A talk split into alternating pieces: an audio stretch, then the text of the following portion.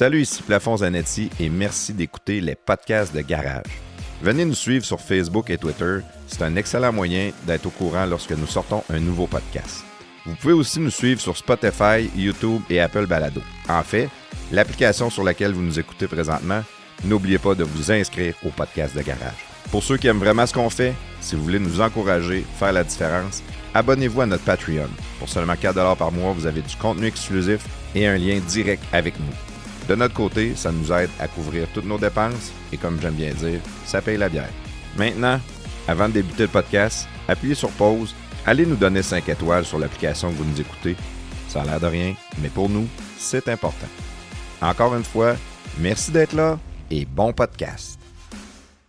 Bonjour, ici Guy Godin, développeur de Virtual Desktop. Bienvenue dans les podcasts de garage.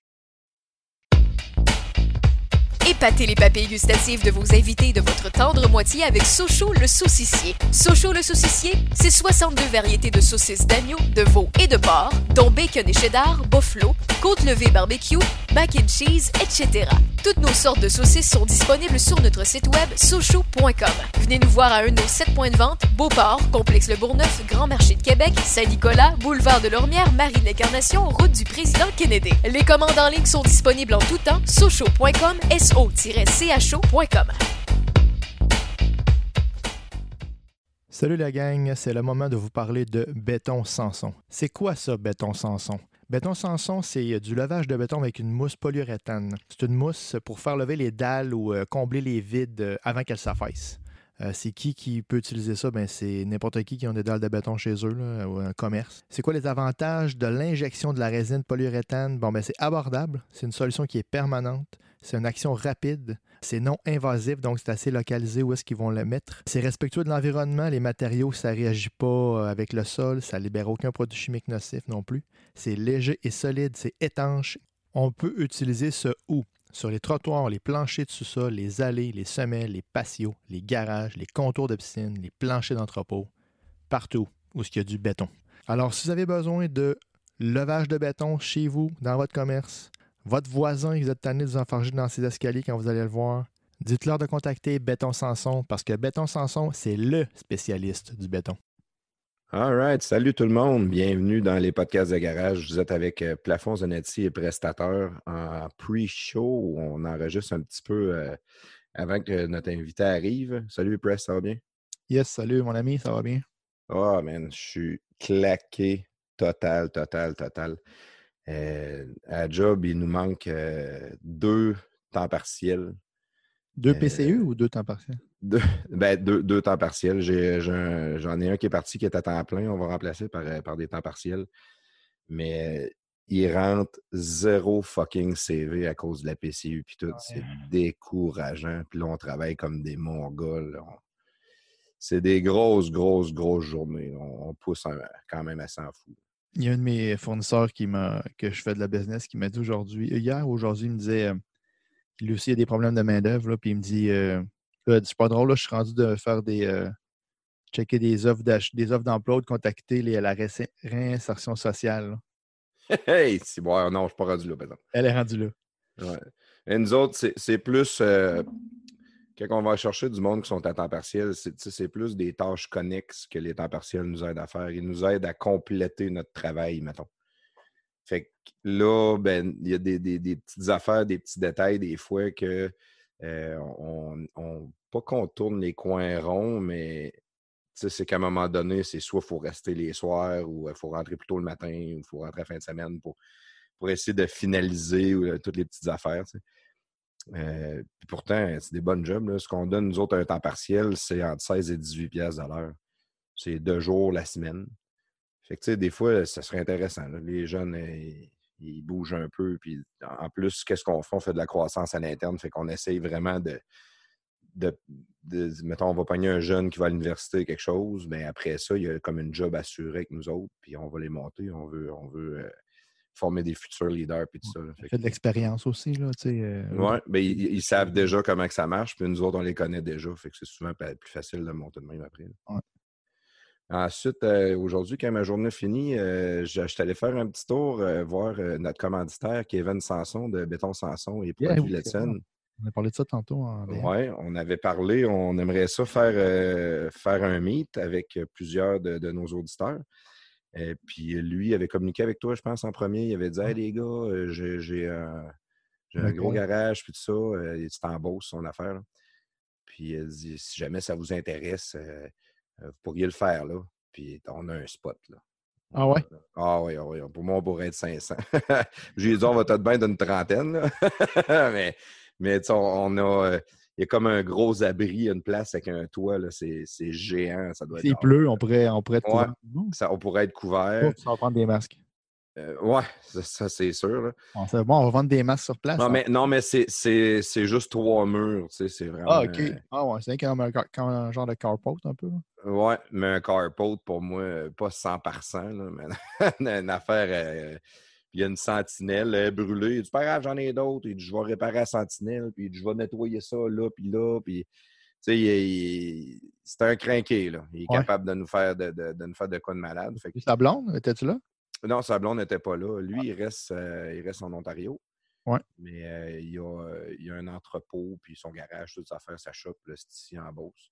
Mais il fait du millage. Euh, il va partout. Ontario, Québec, au complet. Ouais. Il faut 100 000 km par année juste faire ses jobs. Ouais. Ah ouais, c'est hot. C'est hot. Ben, c'est un, auditeur aussi. Là. Ils écoutent les podcasts. Oui, c'est ça. Hein. Dans le fond, il en veut, il en veut des podcasts. Là. Il veut... Lui, il est content d'en avoir. Fait que non, je pense que ça va être le, je pense que ça va être le spot. Euh, c'est sûr que là, de notre côté, euh, ça va prendre une toilette chimique. Puis, euh, ouais. Ça, J'ai commencé à checker un peu. Là. J'ai regardé avec une de mes amies qui n'a déjà loué. Puis, c'est sûr que là, le monde qui va écouter ce podcast-là, peut-être bien que ça va être déjà tout annoncé quand ce qu'on va dire là, mais parce qu'on risque de le passer dans deux semaines, mais c'est pas grave. ils vont. Ils vont voir notre. Ben, je vais le dire pareil. Si jamais il y en a qui ont un band ou qui ont un, ou un DJ avec son équipement qui veut nous commanditer pour l'événement ou quelque chose de même, euh, ou à la limite, des fois, s'ils ont des prix qui ont de l'allure, de nous avertir. que nous autres, on va faire un prix pour le monde pour qu'il y ait la bouffe euh, du barbecue de juge juteux. Puis euh, on, va essayer de monter de quoi. s'il y en a qui disent Ah, moi, je suis un DJ, j'ai mon équipement, je t'amène ça. Ou à la limite, on essaiera de, de craquer euh, Claude Fortin de venir avec son band. Eh, c'est bon, ça. Ah ouais, hein? je suis sûr qu'il voudrait. S'il y a le temps, là, on a vu, je suis sûr qu'il embarquerait Claude. Ouais, ouais, ça serait pas une mauvaise idée. Fait que c'est ça, euh, c'est pas mal le, spot. Hey, aujourd'hui, notre invité qu'on va avoir, moi je le connais pas, pantoute, pantoute, euh, c'est une connaissance à toi. Ouais. tu peux-tu nous dire un peu c'est qui, qui est-ce qu'on va recevoir, puis ses compagnies, ces affaires-là? J'étais assez malade, je pense. Euh, oui, bien, je ne vais pas trop en parler parce qu'on va, on va laisser l'invité le dire. Dans le fond, c'est Guy. Son nom, c'est Guy. c'est un gars qui est un peu plus jeune que moi. Lui, j'allais à l'école avec son frère. Fait que je le connais, ça fait longtemps. Mais tu sais, je me suis pas vraiment jamais tenu avec euh, Guy quand j'étais jeune, mais je l'ai vu souvent. Puis euh, ça. Son frère, tu sais, je fais un tournoi de golf avec lui depuis que j'ai l'âge de 17 ans, une fois par année. Fait que je le connais bien, j'étais allé à son mariage. Puis j'ai revu Guy l'année passée à son mariage. Puis on a jasé. Puis euh, son frère m'avait tout expliqué un peu sa business. Puis je trouvais ça capoté. Puis quand on a commencé à faire des podcasts, j'avais déjà pensé à lui de l'inviter au début, début, tu sais, quand j'ai commencé avec vous autres. Moi, je me rappelle que tu nous en avais parlé de ça. Parce que lui, dans le fond, ben, on va, je, vais expliquer un peu vite, vite sa compagnie, là, mais on va approfondir tantôt. Lui, il a inventé un programme, ça s'appelle VR Desktop. Puis euh, c'est tu te mets tes Google VR, puis au lieu de jouer à un jeu ou bien souvent c'est pour faire des pour faire du gaming ou de regarder de la porn. Mais lui, tu peux. Ah ouais. Ouais, Tu peux avoir ton, ton ordinateur sur tes Google. Fait que tu contrôles ton ordinateur. Mais là, dans l'ordinateur, tu peux faire n'importe quoi. Hein. Tu peux écouter des films, tu peux aller sur Internet, tu peux. Euh, lui, des fois, je ne sais pas s'il programme là-dedans parce que tu portes ton clavier quand même. Puis... En tout cas, il va nous l'expliquer mieux. Moi, je ne connais pas le VR, je n'ai jamais vraiment joué avec ça. Là, mais... la, réalité virtuelle, ça. Oui, la réalité virtuelle, lui, il a, inventé le programme, puis euh, il vit de ça. Là. Puis je pense qu'il ah. est. Pas mal bien. Ah, mais c'est cool. J'ai hâte qu'on jase avec. deux petites affaires euh, avant qu'on qu'on passe au podcast avec lui. Euh, deux nouveaux commanditaires, deux quand même euh, autres très gros commanditaires. C'est intéressant, maudit pour nous autres. Ça commence à être le fun, euh, cette aventure-là. on est dans, des grosses ligues. On est dans les grosses ligues, oui. On a Second Skin, qu'on a rencontré Rémi avec nous autres en podcast là, deux semaines, je pense. Oui, deux semaines. Fait que Oui, mais en tout cas, on l'annonce aujourd'hui, mais je pense que dans, dans, les deux derniers podcasts, on avait mis ses pubs aussi de toute façon.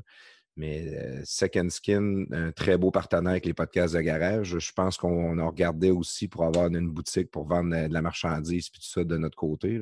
Oui, à mon avis, comme je disais tantôt, quand le podcast va jouer, ça va déjà être en place. Mais oui, c'est ça qu'on.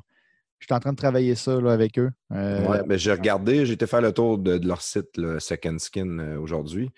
Euh, honnêtement, parce que tu m'avais dit, va voir, va voir le, site, puis on va essayer de dis-moi qu'est-ce que tu aimerais qu'on ait, puis tout. Mais man, il y a du stock là. c'est bol. C'est pas que je t'envoie tout ce que je veux, d'après moi. on va y aller graduel, je pense. On va y aller avec des items de base, puis on va, on va, le faire évoluer, puis on verra si, ça fonctionne aussi. Là, euh. ouais, calotte, t-shirt en partant, ça, c'est sûr. Mais il y a plein de trucs qu'on peut mettre. Là. Des trucs. Hein, on arrive à l'hiver, des trucs, c'est une bonne idée à maudit aussi. Des trucs, des trucs, des couleurs, des roses pour les filles, des noirs pour les gars, des grises pour euh, ceux qui veulent des grises. Hey, on, ah, pourrait, faire, on pourrait faire un bikini, les podcasts de garage, avec le logo sur les bouts des tatons. Je connais euh, une, il y a la blonde d'un de mes, la femme plutôt d'un de mes amis qui euh, fait des bikinis, qui fabrique des bikinis. Ah, c'est vrai? Oui, elle, est, ben, elle, elle les fait pour une autre fille, mais pour une compagnie, couturière. puis je te dirais que c'est dans la limite du possible. mais ça serait pas avec Second Skill, mais elle, elle pourrait. Des idées de fou, hein, ça serait bon. L'autre commanditaire qu'on a, c'est l'Association des routiers professionnels du Québec. Yes. Euh, une association qui donne euh, de plusieurs rabais sur les assurances. Euh, la force d'un groupe, je pense, c'est ça que ça l'apporte le plus. Là. on va. c'est Francis Francis Rouleau, qui est le président de l'association. C'est un gars que je connais. C'est un gars qui est en train de partir un podcast aussi, il est en train de monter de quoi? Quand son podcast va être on, on, le prendra dans notre podcast qui vient nous en parler un peu, puis il pourra venir nous parler de l'association. Lui, une business de, camionnage aussi, puis ça. Je pense que ça peut être vraiment intéressant de les avoir les autres aussi. Moi, puis je pense que ça va être, euh, ça va être aussi un genre de partenariat avec eux parce que veux pas le. Comme Kevin, tu disais pour Kevin tantôt, eux autres, ils en font du ménage, puis ils, en écoutent des, des podcasts. fait les camionneurs, ben oui. Je pense qu'on en a beaucoup. Aussi là, qui vont nous écouter, là, qui vont nous connaître. Puis ben, euh, puis ben, il y a du monde sûrement qui nous écoute, qui connaissent pas le. qui sont dans le, truck, dans le trucking puis qui ne connaissent pas cette association-là, puis ça peut les intéresser aussi de devenir membre parce que c'est toujours en faisant de la pub que tu recrutes des nouveaux membres. Puis c'est un moyen qui ont, euh, qui ont de, de, recruter des nouveaux membres. Exact, exact. Bah, c'est le fun. On est, on est gâtés, plein de beaux commanditaires. On... C'est le fun. C'est trippant de voir où est-ce qu'on s'en va. Ça nous encourage aussi à continuer. Puis, tu sais, tous nos commanditaires qu'on a, il y, en, a un, euh, deux, trois, quatre. On en a cinq, je pense. Euh, béton, Sochaux, cinq, six avec bijouterie brillante. Ouais, six. Six, ouais. Puis, mis à part Bijouterie Brillance, euh, eux autres qui prennent euh, la commandite au mois, fait qu'on ne le sait pas s'ils vont continuer l'aventure avec, nous autres ou euh, s'ils vont arrêter. C'est sûr que moi, personnellement, j'aimerais ça qu'ils continuent. Mais en même temps, c'est chacun son budget de publicité et ses décisions à prendre aussi. Par contre, tous les autres commanditaires, je dirais qu'ils ont signé pour un an, eux autres. Oh, c'est tout pour un an. Fait que vous avez la certitude qu'on va être là encore pour un an là, si, s'il n'y a pas personne qui meurt dans la gang. ouais, faudrait. C'est ça. rendu là, là. ben, le COVID, puis tout, on ne sait pas. Le monde, ça tombe comme des mouches. Euh, ah ouais, c'est incroyable, là, les 10 000 morts aujourd'hui. 10 000. bon, hey, good. Euh, Parle-nous ça. On va aller rencontrer notre invité, Guy Godin. Guy Godin. All right.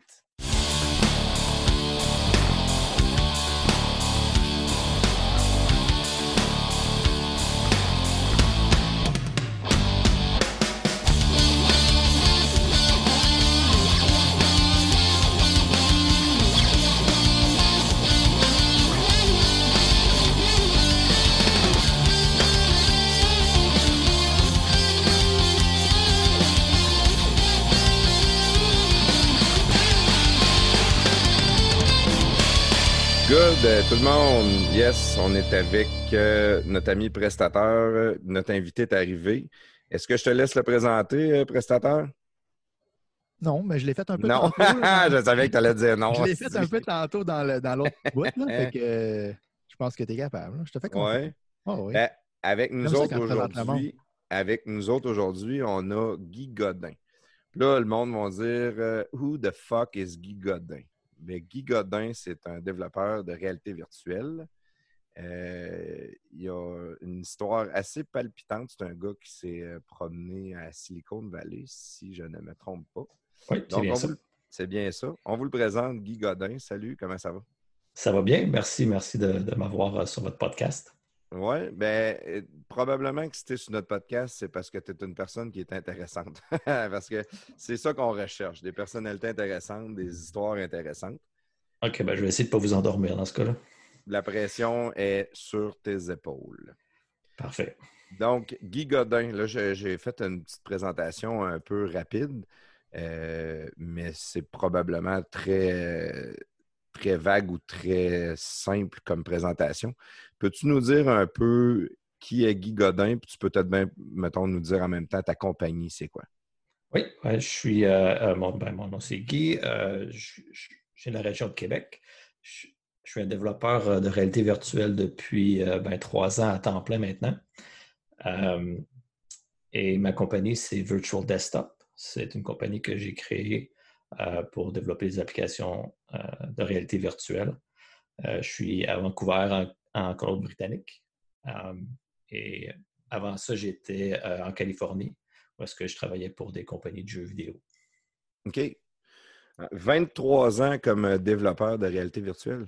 Non, trois ans. Trois ans, OK, j'étais là. Ça vient de l'air jeune. Il a commencé à quel âge? Commencé sur, euh, sur, sur, sur, sur, sur, euh, Nintendo il y a 23 ans. Ouais, Je c'est sais pas si Nintendo, le, comment que ça s'appelle, le Virtual Boy, je pense pas que ça compte comme réalité virtuelle. C'était pas écœurant.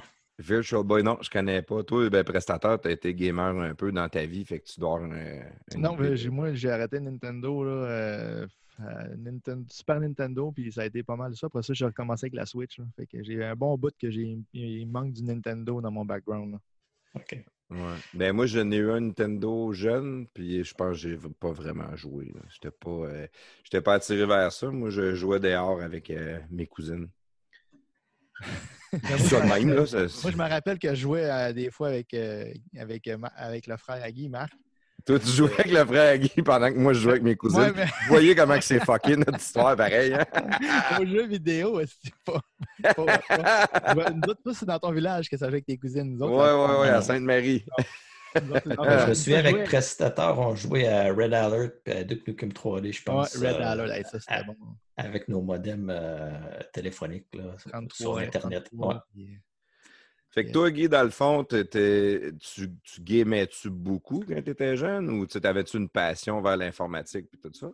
Ben, en fait, euh, j'avais pas de j'avais pas Nintendo quand j'étais jeune parce que ma mère voulait, elle voulait pas qu'on ait des jeux vidéo. Ah, Mais ouais. on a eu un Commodore 64. Puis avec un Commodore 64, ben, il y avait un peu les jeux, mais c'est là-dessus que j'ai comme pogné la piqûre de, pro- de programmer. OK. Et Fait c'est- que c'est là Commodore que j'ai commencé. 64, ça, ça trahit ton âge. t'es Ouais, proche de la quarantaine. C'est ça, exactement. T'as quel âge, quel âge, Guy? 39. 30 Ah, c'est ça, tu vois? Hein? Que- Mais c'est déjà bon. Puis ta mère, elle voulait pas que tu joues aux jeux vidéo. Pourquoi? Non, ça, tout- toutes mes amis avaient des, des Nintendo, avaient des Sega, mais euh, ma mère, elle, voulait pas qu'on ait des jeux vidéo. C'était contre ses principes. Ça fait que moi, j'ai toujours, voulu travailler dans le domaine des jeux vidéo parce que c'était comme quelque chose qui était interdit pour moi de, faire. Ça fait que euh, quand j'ai commencé l'université, euh, j'étais à l'université de Sherbrooke, puis j'étais dans génie informatique, puis là, je, voulais travailler dans le domaine de l'informatique. C'est là que, j'ai vraiment décidé mon choix de carrière à ce moment-là. Puis quand, quand tu étais jeune avec le Commodore 64, je sais pas, tu nous as dit tantôt, avant que le show commence, que tu avais écouté notre podcast avec Nicolas Genet. Oui. Lui, comme enfant, il y avait un. c'est son parrain, je pense, ou un de Un ses je pense qu'il avait dit. Une qu'il 10 disait, 000, ouais. mais, euh, qui avait un ordinateur, puis là, lui, Ouais. il il l'a monté un peu, puis il a, il a donné des, des trucs. Puis... T'a- T'avais-tu quelqu'un comme ça ou non? C'est toi sur le Commodore 64, t'es- allé euh, Ah, le gouvernement américain ou quelque chose de même? là? Ouais, euh, pas à ce moment-là, il n'y en avait pas d'Internet, mais euh, j'avais un cousin qui, avait un- qui était plus vieux que moi, puis qui avait un Commodore 64, puis qui m'a donné des pointeurs, puis il m'a comme dit, OK, si tu veux faire telle chose, ça marche comme ça. Puis Mais en gros, j'ai appris ça par moi-même. Puis, puis, puis c'est vraiment là que j'ai eu la piqûre, que, que je, trouvais ça super intéressant d'être capable de, programmer un ordinateur pour lui. dans ce temps-là, c'était simple. C'était un petit programme qui disait c'est quoi ton nom, c'est quoi ton mets préféré? Puis là, ça faisait juste te répéter bon, bonjour Guy, ton mets préféré.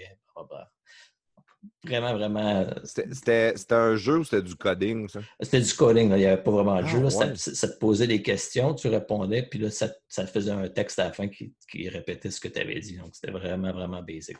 Ah, wow. Ben, le langage, ça s'appelait Basic aussi. Basic. Oh. T'avais quel âge à peu près dans, ce temps-là?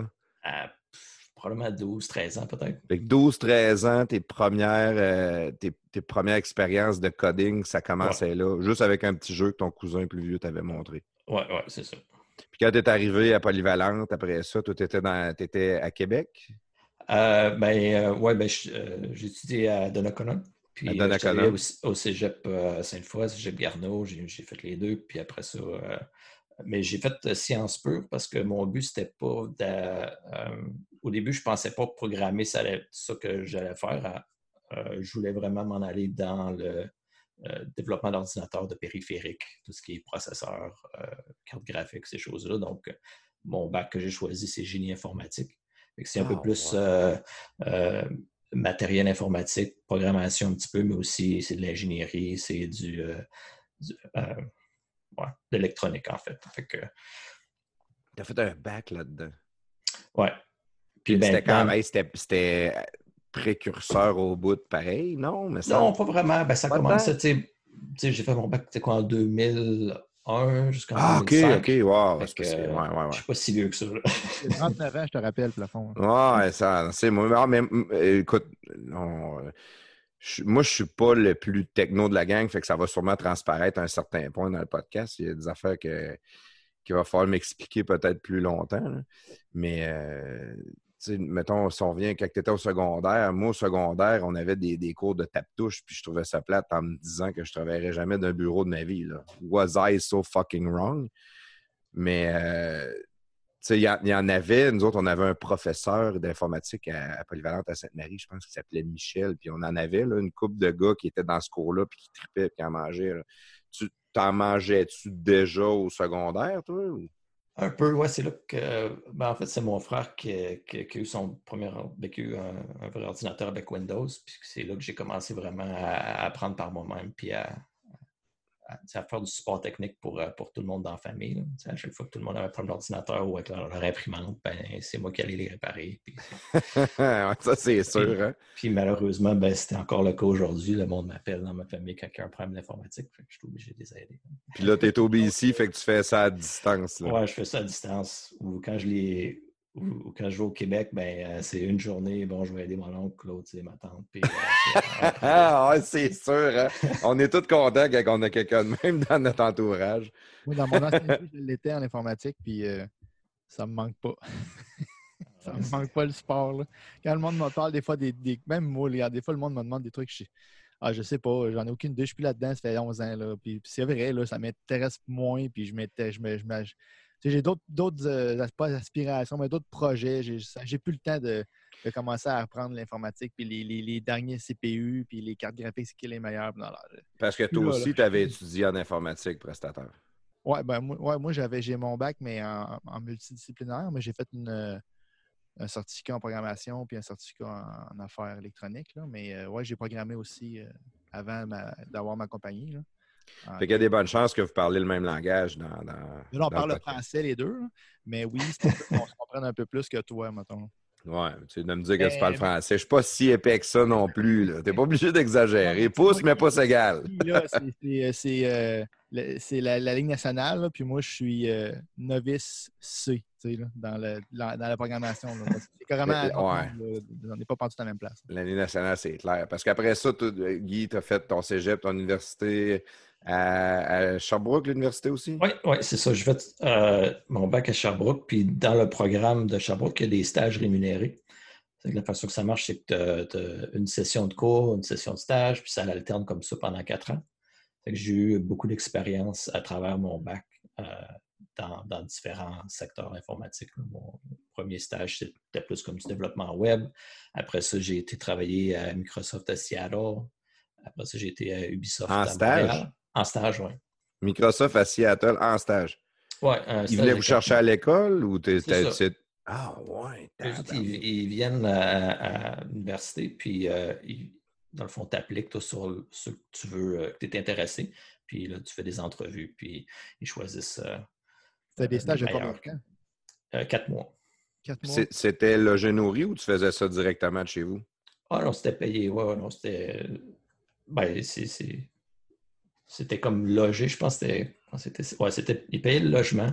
Euh, je payais l'épicerie et ces, choses-là, mais c'était rémunéré en plus de ça. ça que c'était bien payé. Ah, fait que là, c'est sûr, la piqûre, elle devait être de plus en plus forte. Puis c'était ta première expérience de travail aux États-Unis.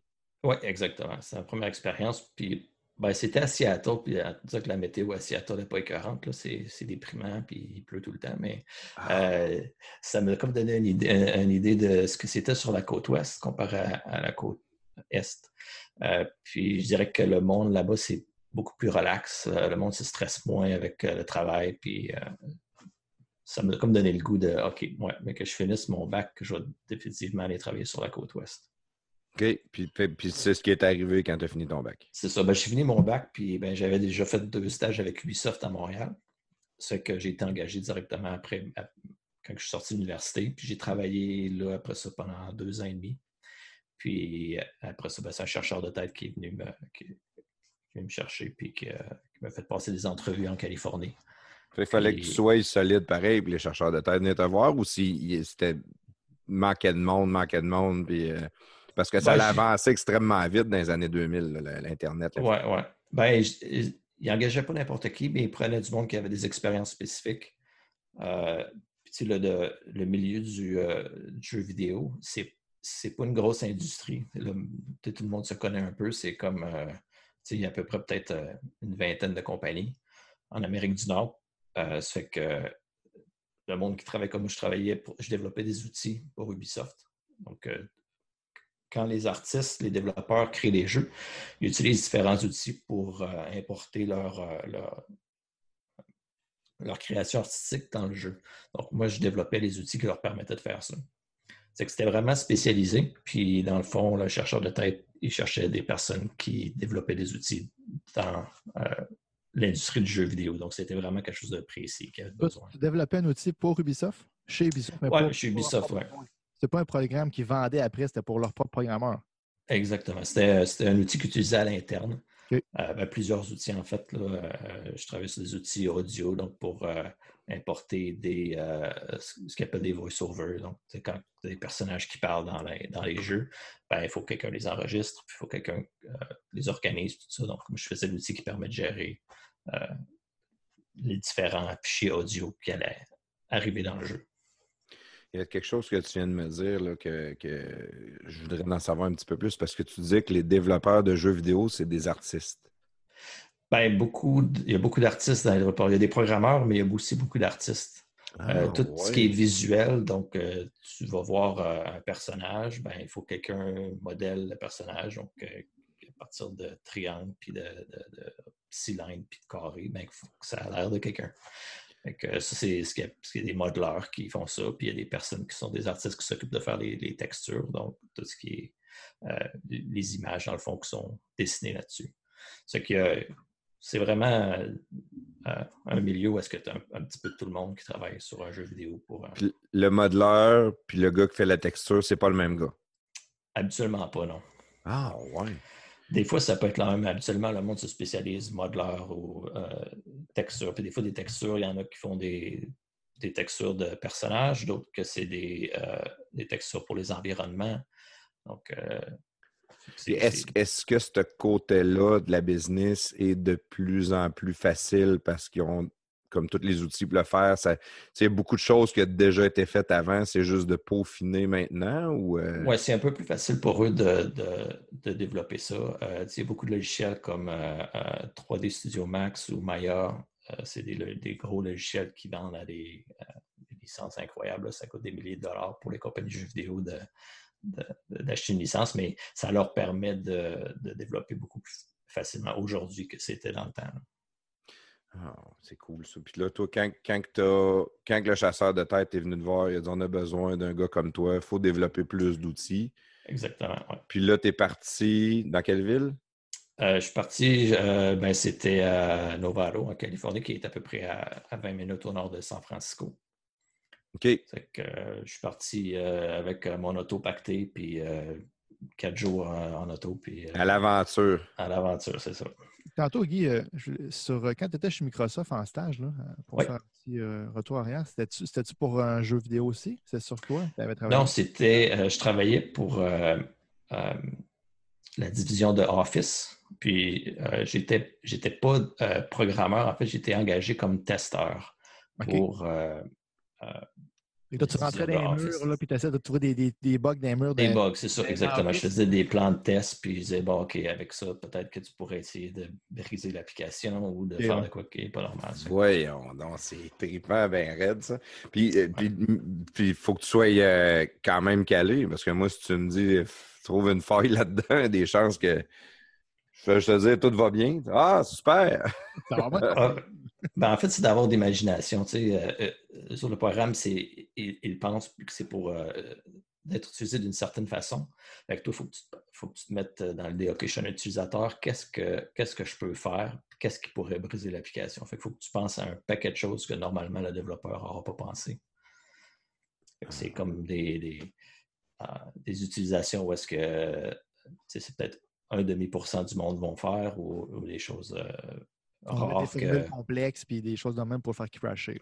Oui, exactement. Des boucles, à l'infini, puis ça fait de même là-dedans, puis les Exact. Mais c'est pas un travail que j'ai aimé. Moi, j'ai travaillé là, puis j'ai fini mon stage. Je me disais, ouais, j'ai-tu le goût de retourner là? Parce qu'ils voulaient m'avoir encore pour un deuxième stage. Puis j'ai comme pas vraiment aimé le travail en tant que tel. J'ai aimé le. c'est une expérience incroyable juste d'apprendre comment est-ce que la compagnie fonctionne. Puis tout ça, mais c'était pas quelque chose que je me disais, c'est ça que je vais faire plus tard. OK. C'est que j'ai pris ça comme une bonne expérience. Puis, ben, ça paraît bien sur le CV tout le temps quand tu Microsoft. Fait, que là, j'ai dit, je vais essayer de trouver euh, un prochain stage qui est plus dans le développement logiciel. Puis c'est là que ben, j'ai trouvé euh, un, excellent stage à Ubisoft à Montréal. Puis c'est là que j'ai vraiment, j'ai vraiment aimé ça. Puis je me suis dit, c'est ouais, ça que je veux faire, mais que, mais que je sors de l'université. Tu vois, je, ma question va être bizarre un peu, mais Ubisoft, c'en est-tu un des très gros euh, dans le monde? Ou... Oui, oui, c'est vraiment un gros studio. Celui de Montréal, c'est dans le temps, il y avait 2000 euh, employés, je pense. C'est vraiment un des plus gros studios. Mais ah, là, je, ne pensais pas qu'il y en avait tant que ça. Là. Ah oui, c'est vraiment ben, ce, qui est, ce qui est drôle, c'est que leur studio, c'est comme dans une bâtisse sur le boulevard Saint-Laurent. Puis euh, c'est une vieille bâtisse, puis ils ont une coupe d'étage mais tu as 2000 personnes qui sont là. Une coupe d'étage. Puis il n'y a pas un espace de stationnement. Non, c'est sûr. Euh, c'est que juste de se rendre là, ben, il faut que tu stationnes à, travers euh, le, quartier résidentiel. Puis, en tout cas, c'était pas le fun maintenant. non, c'est sûr. Puis quand tu es arrivé dans, le coin de, San Francisco, c'était-tu aussi problématique, le stationnement? ah non, aucun problème. C'était euh, vraiment comme... Ben, la compagnie euh, pour laquelle j'ai travaillé, c'est Nihilistic Software. C'est une compagnie d'environ 50-60 employés. Fait que c'est vraiment différent comme culture comparé à Ubisoft.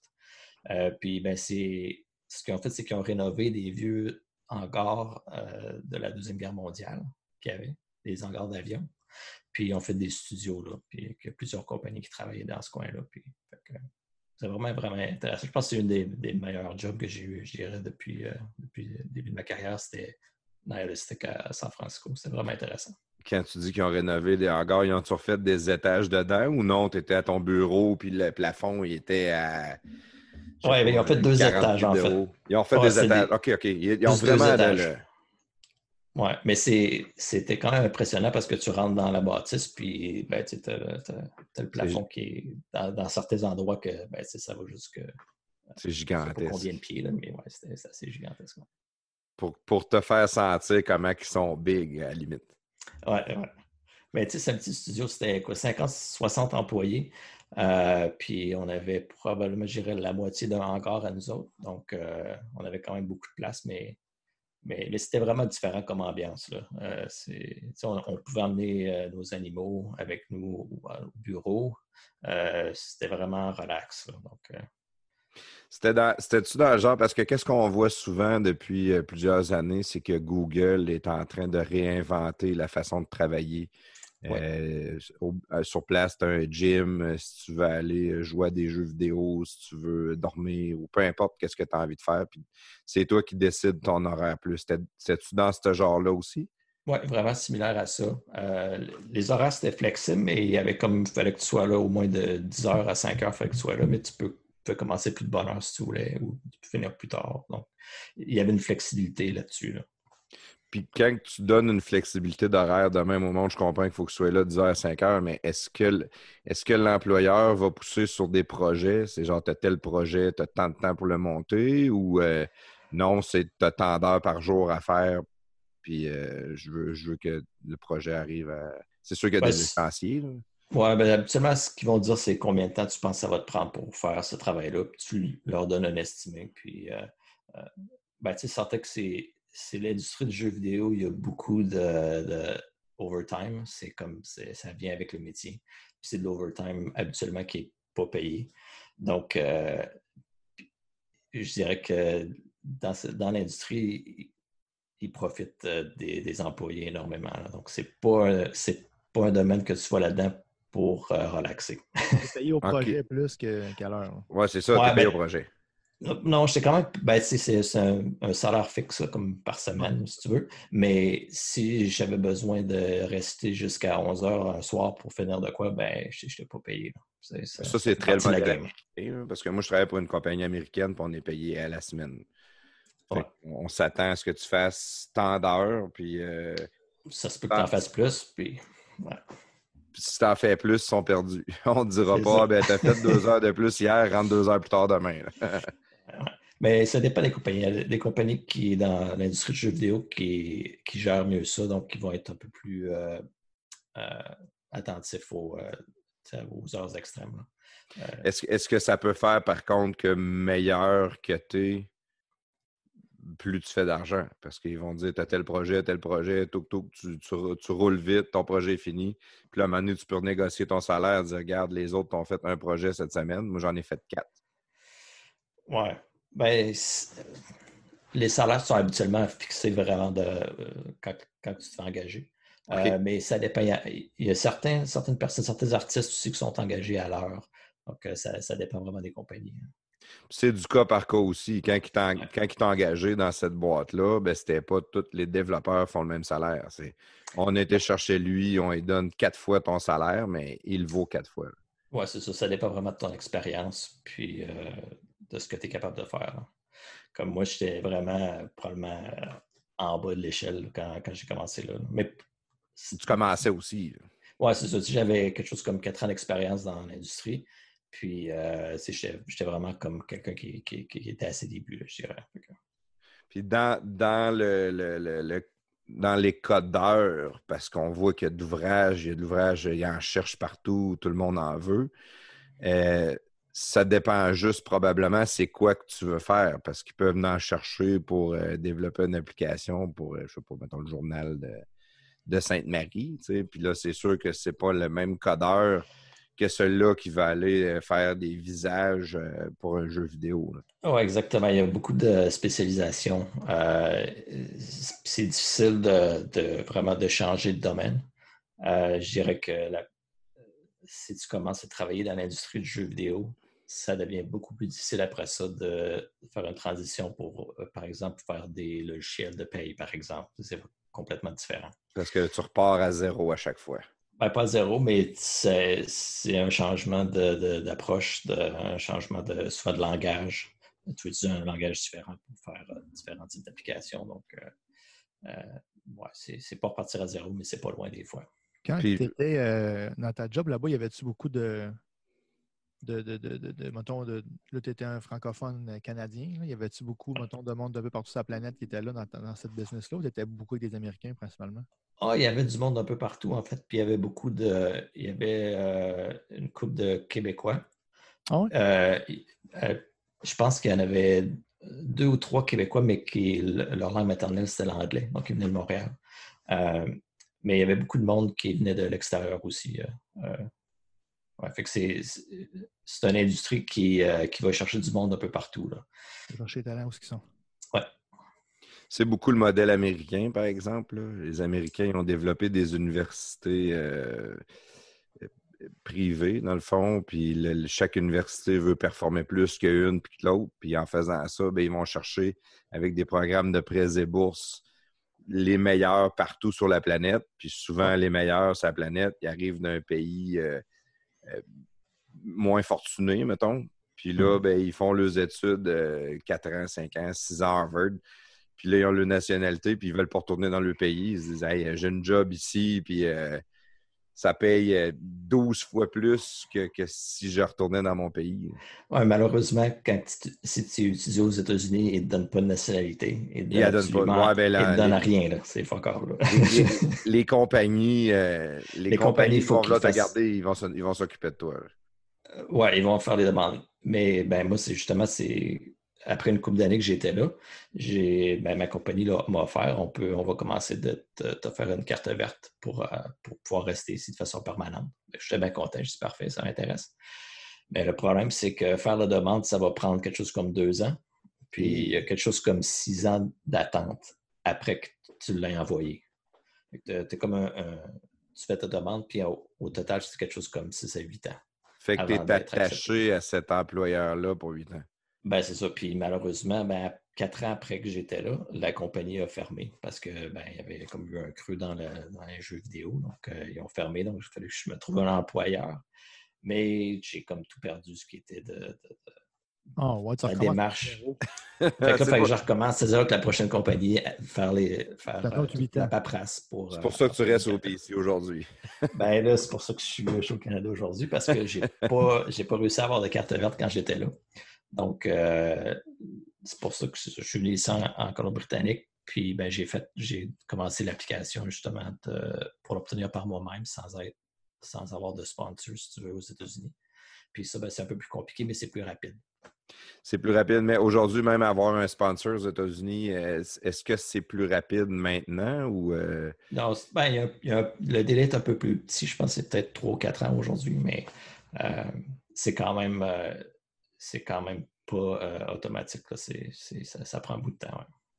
Est-ce que tu penses, euh, contrairement euh, ici au Canada, si quelqu'un était développeur de, l'Asie, mettons, puis qui veut venir au Canada, est-ce que le processus peut être plus simple pour avoir Ah oui, c'est beaucoup plus simple au Canada. Beaucoup plus simple. Il faut passer par le chemin Roxham, dans le fond, puis de suite, il te donne une boîte de Saint-Hubert, un logement, puis un chèque, puis... non, c'est... je niaise. c'est facile de l'échapper. non, non, mais le, processus normal, euh, quelqu'un arrive de, l'extérieur. Euh, Est-ce que quelqu'un a les compétences, quelqu'un qui est dans un domaine qui cherche euh, du monde en particulier, c'est beaucoup plus facile d'avoir de la résidence permanente au Canada. Ah, je suis surpris de ça. Ouais. Je pensais que c'était complexe parce que tu vois, ma femme, elle est dans le domaine dentaire. Puis si on voulait aller euh, travailler ailleurs au Canada, elle, a des examens, puis des, c'est complexe. Hein. Ben, c'est probablement que, euh, dépendamment de la province, il y a des, euh, des attestations qui sont différentes par province. Donc, ça, ça, complique les choses. OK. OK. ça a du sens ça a du sens. Fait que la, job que tu as faite là, que tu disais tantôt euh, dans le coin de San Francisco, je me souviens plus du nom de la ville. Euh, tu as fait ça combien de temps? Quatre ans? Quatre ans, quatre ans et demi, oui. Là, la compagnie, elle a fermé. la compagnie a fermé. Fait que, ben, moi, ça, mon rêve, ça a toujours été d'aller euh, de travailler chez Blizzard, Blizzard Entertainment. Donc, ceux qui font StarCraft, Warcraft. je sais probablement que prestataires connaissent ces jeux-là. C'est des jeux vraiment populaires euh, dans. dans ouais, mais c'est des. Ouais, c'est. Je suis pas gamer, puis c'est des noms que j'ai quand même déjà entendus. Ça dit quelque chose. Ouais, ouais. c'est ça. Donc, je voulais aller travailler cette compagnie-là, donc j'ai appliqué, puis ils m'ont. Euh, euh, ils m'ont engagé. et puis, ben, j'ai pas fait longtemps, là, parce qu'en fait, mon travail, c'était probablement une des pires compagnies que j'ai eu à travailler pour, c'était Blizzard. C'était vraiment pas intéressant. Pour vrai, c'était ton rêve d'aller travailler. Mon rêve d'aller travailler là. La déception totale, hein? point, point, point. c'est que j'ai travaillé là, je pense, huit mois. Euh, puis après ça, j'ai travaillé pour Disney à contrat pendant deux ans. Puis après ça, je suis retourné à San Francisco, travailler pour 2K, 2K Games. Euh, puis, c'est des jeux de sport? Comme, euh, Oui, ils font des jeux de sport. Euh, dans ce temps-là, j'ai travaillé sur Mafia 3, qui était un jeu comme un, Grand Theft Auto, si tu veux. Moi, je veux, je veux t'arrêter. Je veux pas aller trop loin. Je veux prendre Blizzard. Blizzard, c'est ça? Oui. Ouais, Blizzard. Blizzard en premier. Tu as fait juste huit mois. Puis qu'est-ce qui faisait qui était si mauvais comme employeur? Ben, c'est que, tu sais, eux autres, ils ont, un, budget énorme, c'est qu'ils peuvent engager qui qu'ils veulent, puis tout le monde veut aller travailler là. Donc, euh, ce qui arrive, c'est qu'ils t'engagent, puis le travail que tu as à faire, c'est comme si tu étais sur une chaîne de montage, puis ils te donnent un petit morceau de, du travail qu'il y a à faire, puis c'est juste ça que tu fais. Tu n'apprends absolument rien.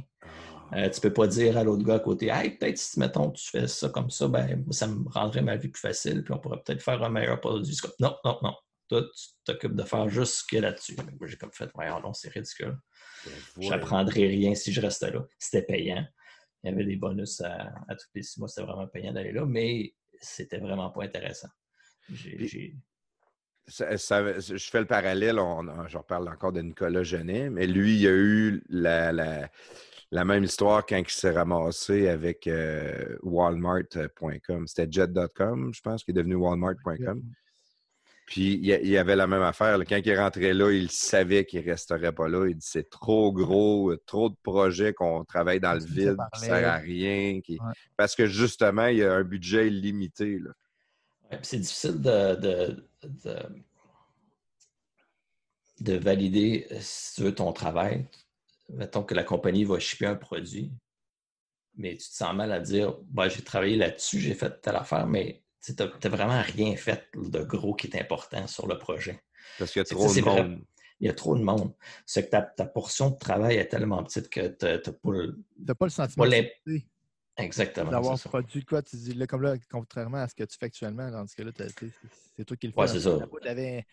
tu mettais une coupe de, une coupe de lignes de code sur des milliers, là, puis là, ben, exact. Ça même pas trop ça. Blizzard, ils font C'est sûr qu'ils font World of Warcraft? Ouais, je pense que tu étais parti pendant qu'il le disait.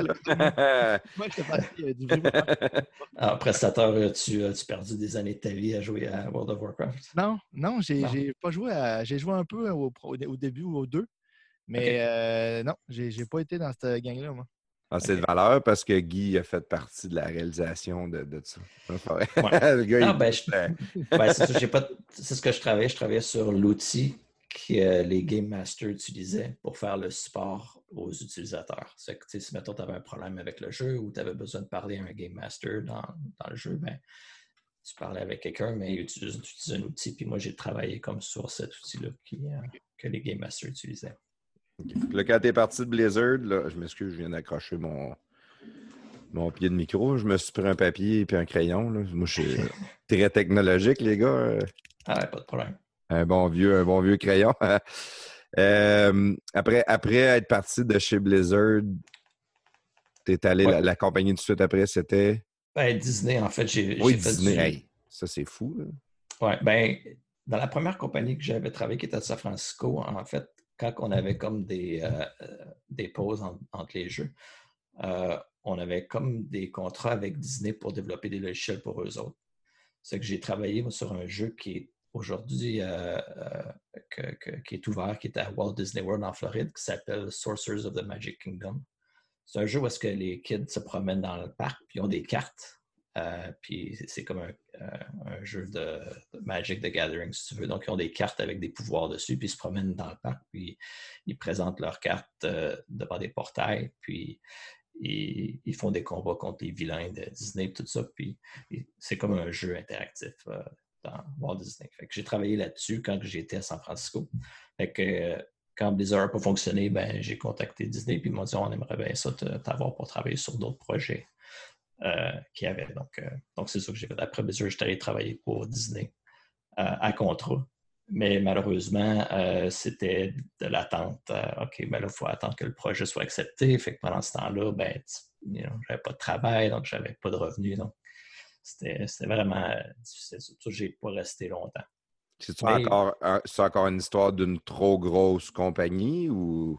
Un peu, je dirais, oui, parce que l'équipe pour laquelle je travaillais euh, savait que j'étais bon pour faire euh, des logiciels comme j'avais fait dans le passé, donc ils voulaient, faire de quoi de similaire. Puis ben, il fallait attendre que le projet soit approuvé comme euh, dans la direction, à la direction en haut. Je pense que j'ai attendu quelque chose comme huit mois avant que ça soit approuvé. Puis pendant ce temps-là, ben, me donnaient des, petites tâches que, qu'ils auraient normalement données aux stagiaires. Là. Fait c'était pas super intéressant maintenant démotivant peut-être aussi. Dire, hey, je suis pas là, là, lâchez-moi, puis laissez-moi faire qu'est-ce que j'ai. Quelque chose que je peux aller avec mon plein potentiel.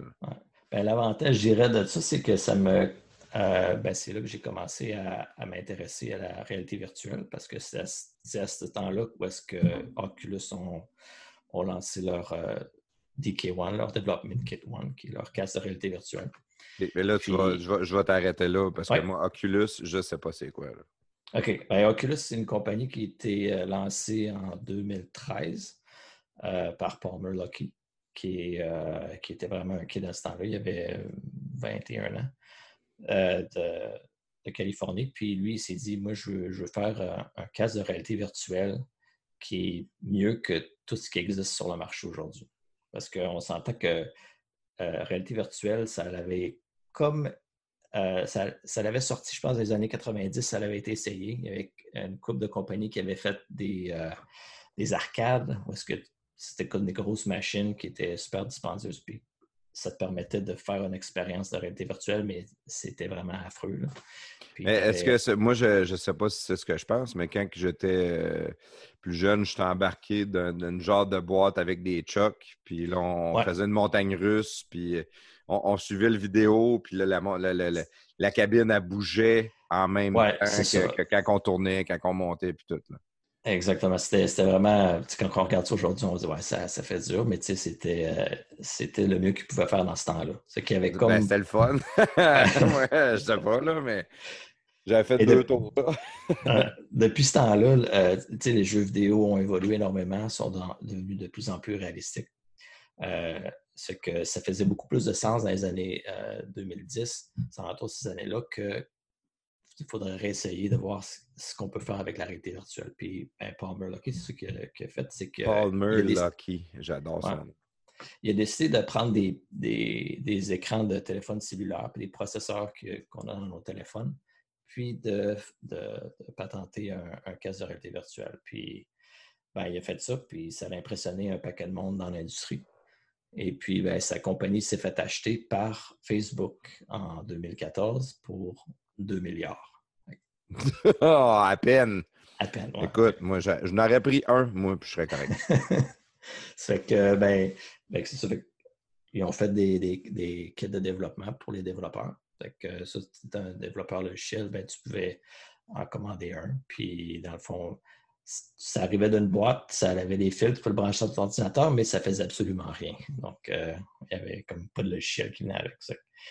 Comme développeur, ben, c'est bien le fun parce que tu peux faire ce que tu veux avec ça. Fait que, ben, moi, c'est à ce moment-là où est-ce que j'ai commencé à, développer là-dessus. Puis je me suis dit, ce serait le fun, étant donné que c'est connecté à ton ordinateur, ben, que tu peux, puisses utiliser ton ordinateur quand tu portes le casque. Parce que je voyais tout le monde utiliser les cartes, les de réalité virtuelle. Puis la manière dont ça fonctionnait, c'est qu'il lançait une application, il mettait le casque, il jouait au jeu. Quand le jeu finissait, ben, il enlevait le casque, il allait sur l'ordinateur, puis il lançait une autre application. Je dis, ben voyons, c'est bien bizarre, pourquoi est-ce qu'ils font ça? C'est que euh, je me suis dit, ben, je vais leur donner accès à leur ordinateur pendant qu'ils portent le casque. Ça leur permettre de rester dans euh, la réalité virtuelle euh, sans avoir à sortir. Fait que ça, c'est le, le, début de VR Desktop. Ouais, de Virtual Desktop de l'application. Virtual Desktop. Fait que j'ai commencé à travailler là-dessus, puis ben là, j'avais les contrats avec Disney, ça aboutissait pas. C'est que là, euh, euh, puis là, j'ai décidé d'aller retourner à San Francisco. J'avais un de mes collègues là, qui m'a euh, donné une référence. J'ai allé travailler à Touquet.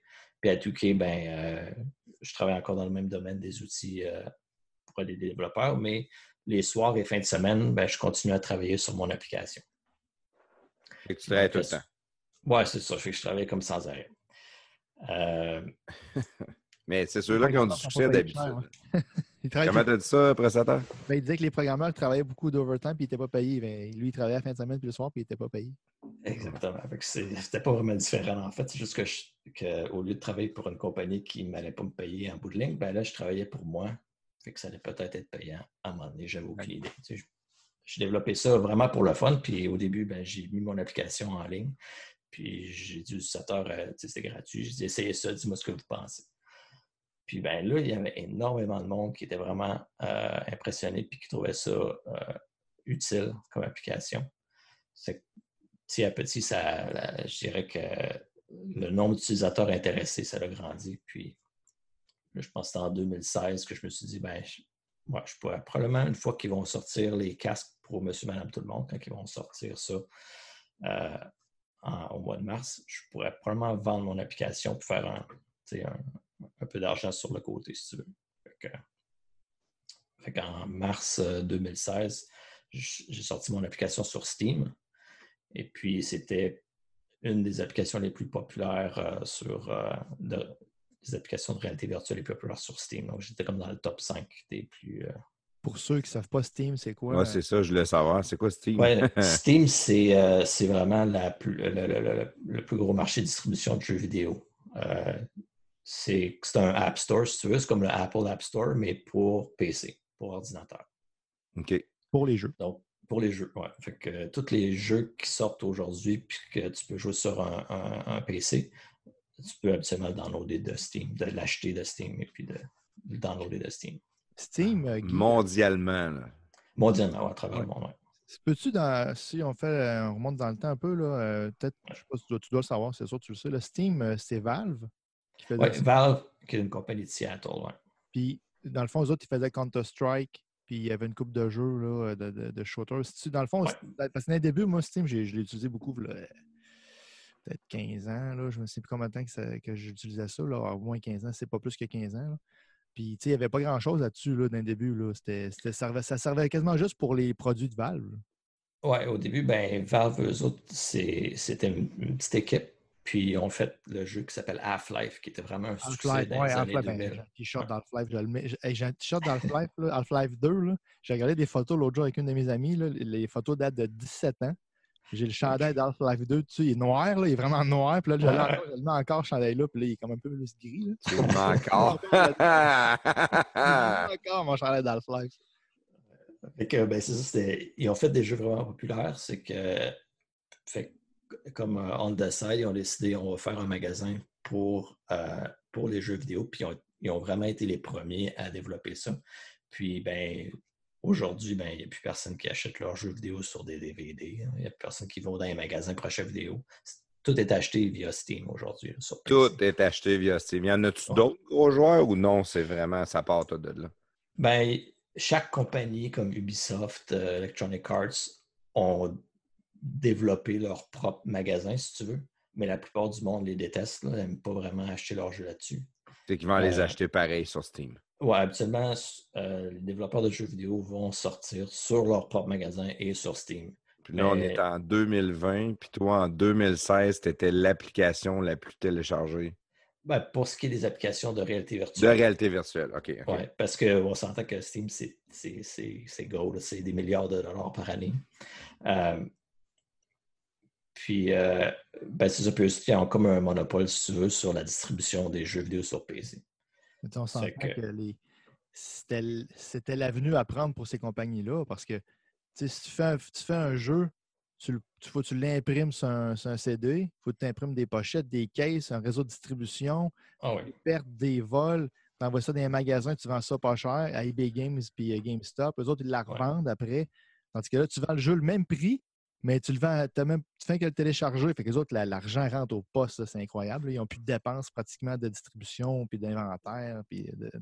Oui, sauf que Steam se garde un 30% des ventes, Et comme Apple.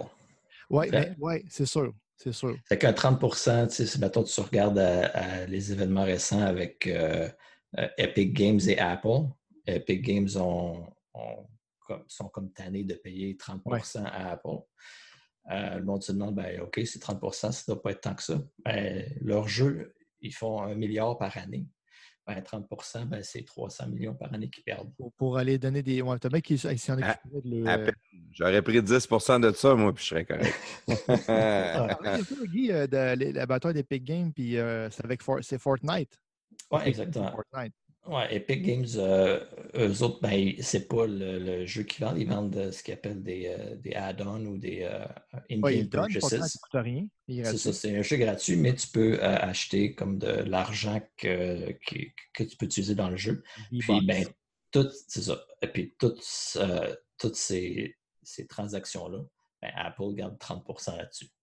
Fait que Epic, eux autres qui ont leur propre magasin, ils ont Epic Game Store, ben, ils ne sont pas vraiment contents de ça parce qu'ils perdent un bon chunk de leurs revenus qui, dans le fond, Apple fait juste collecter, mais eux autres n'ont pas besoin de faire grand-chose, accepter de, de mettre leur, leur, application sur le magasin.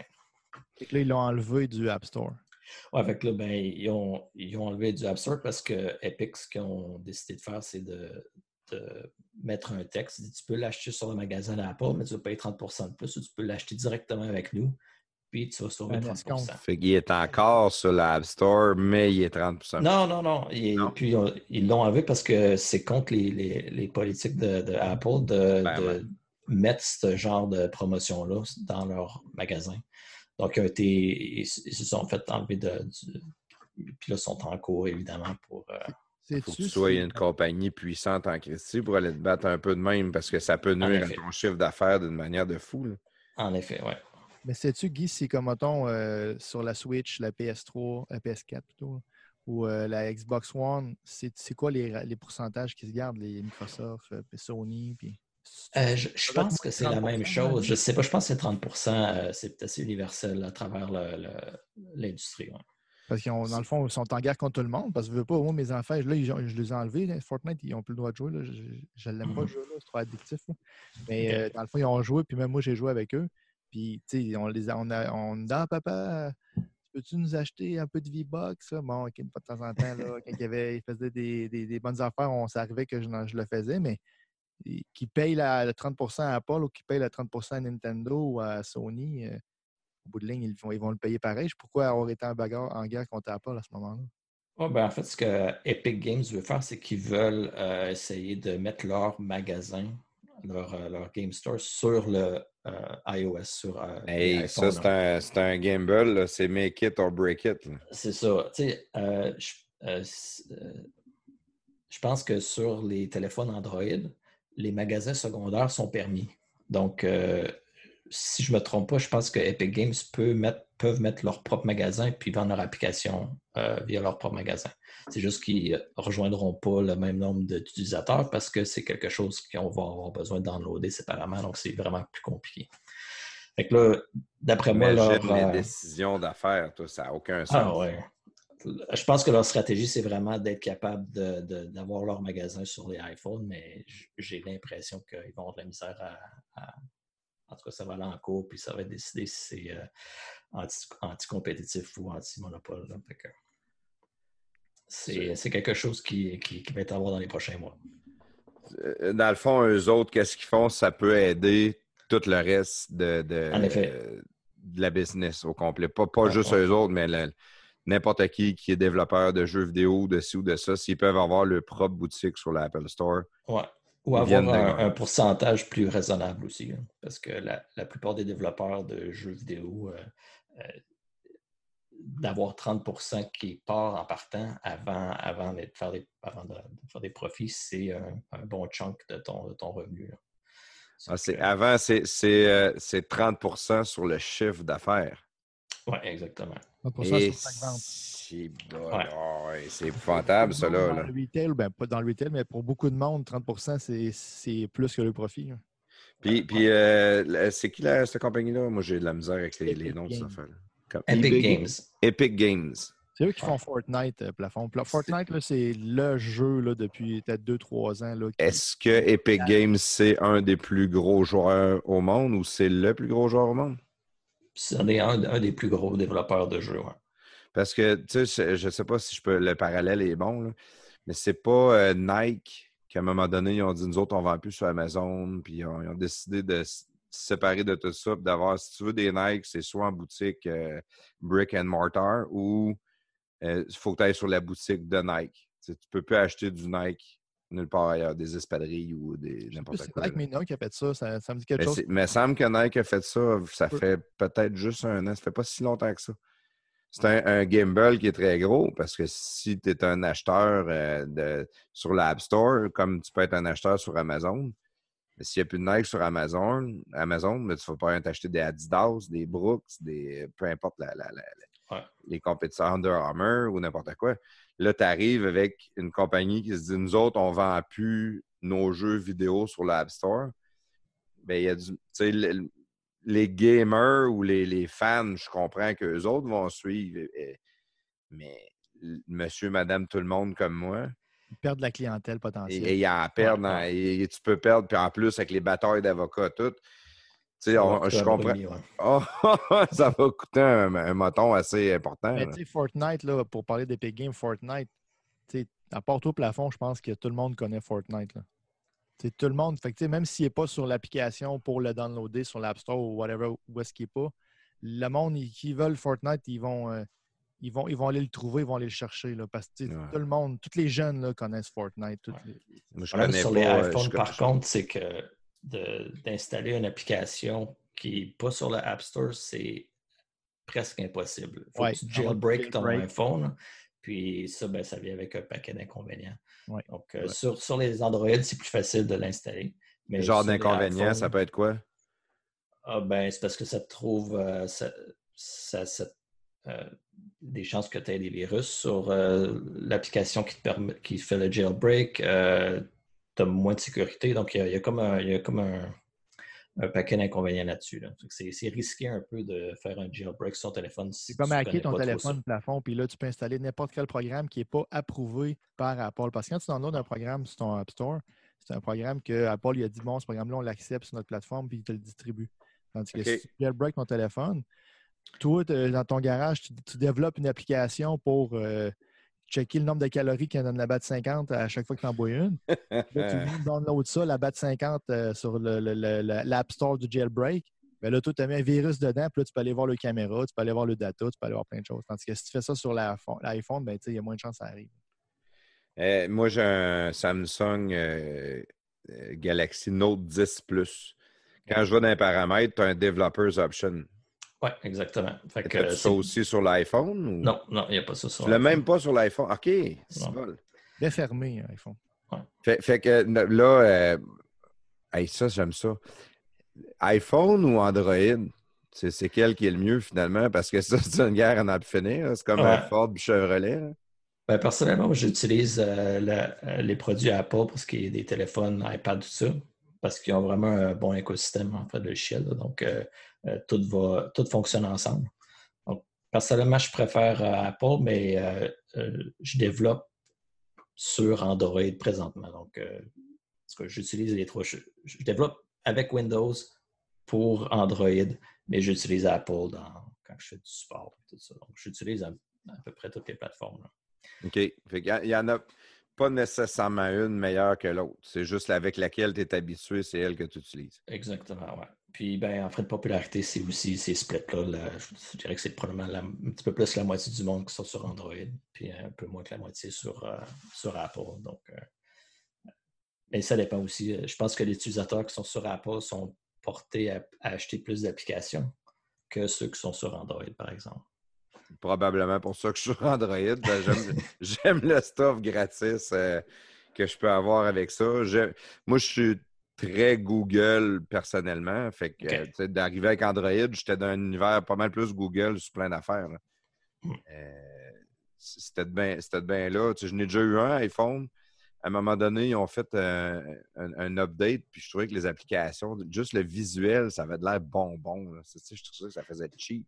Je me disais, voyons, tabarnak, une grosse compagnie de même d'iPhone, c'est supposé d'être le téléphone branché que tout le monde a, puis vous nous faites une application bonbon. Même plus, vous pouvez me dire que j'ai pas rapport, ça devait être genre un iPhone 4. Ça fait longtemps, mais ça, m'avait brûlé juste là. J'étais retombé, on dirait, dans Android, puis je trouvais que c'était plus sérieux comme interface, plus. Euh, en effet, oui.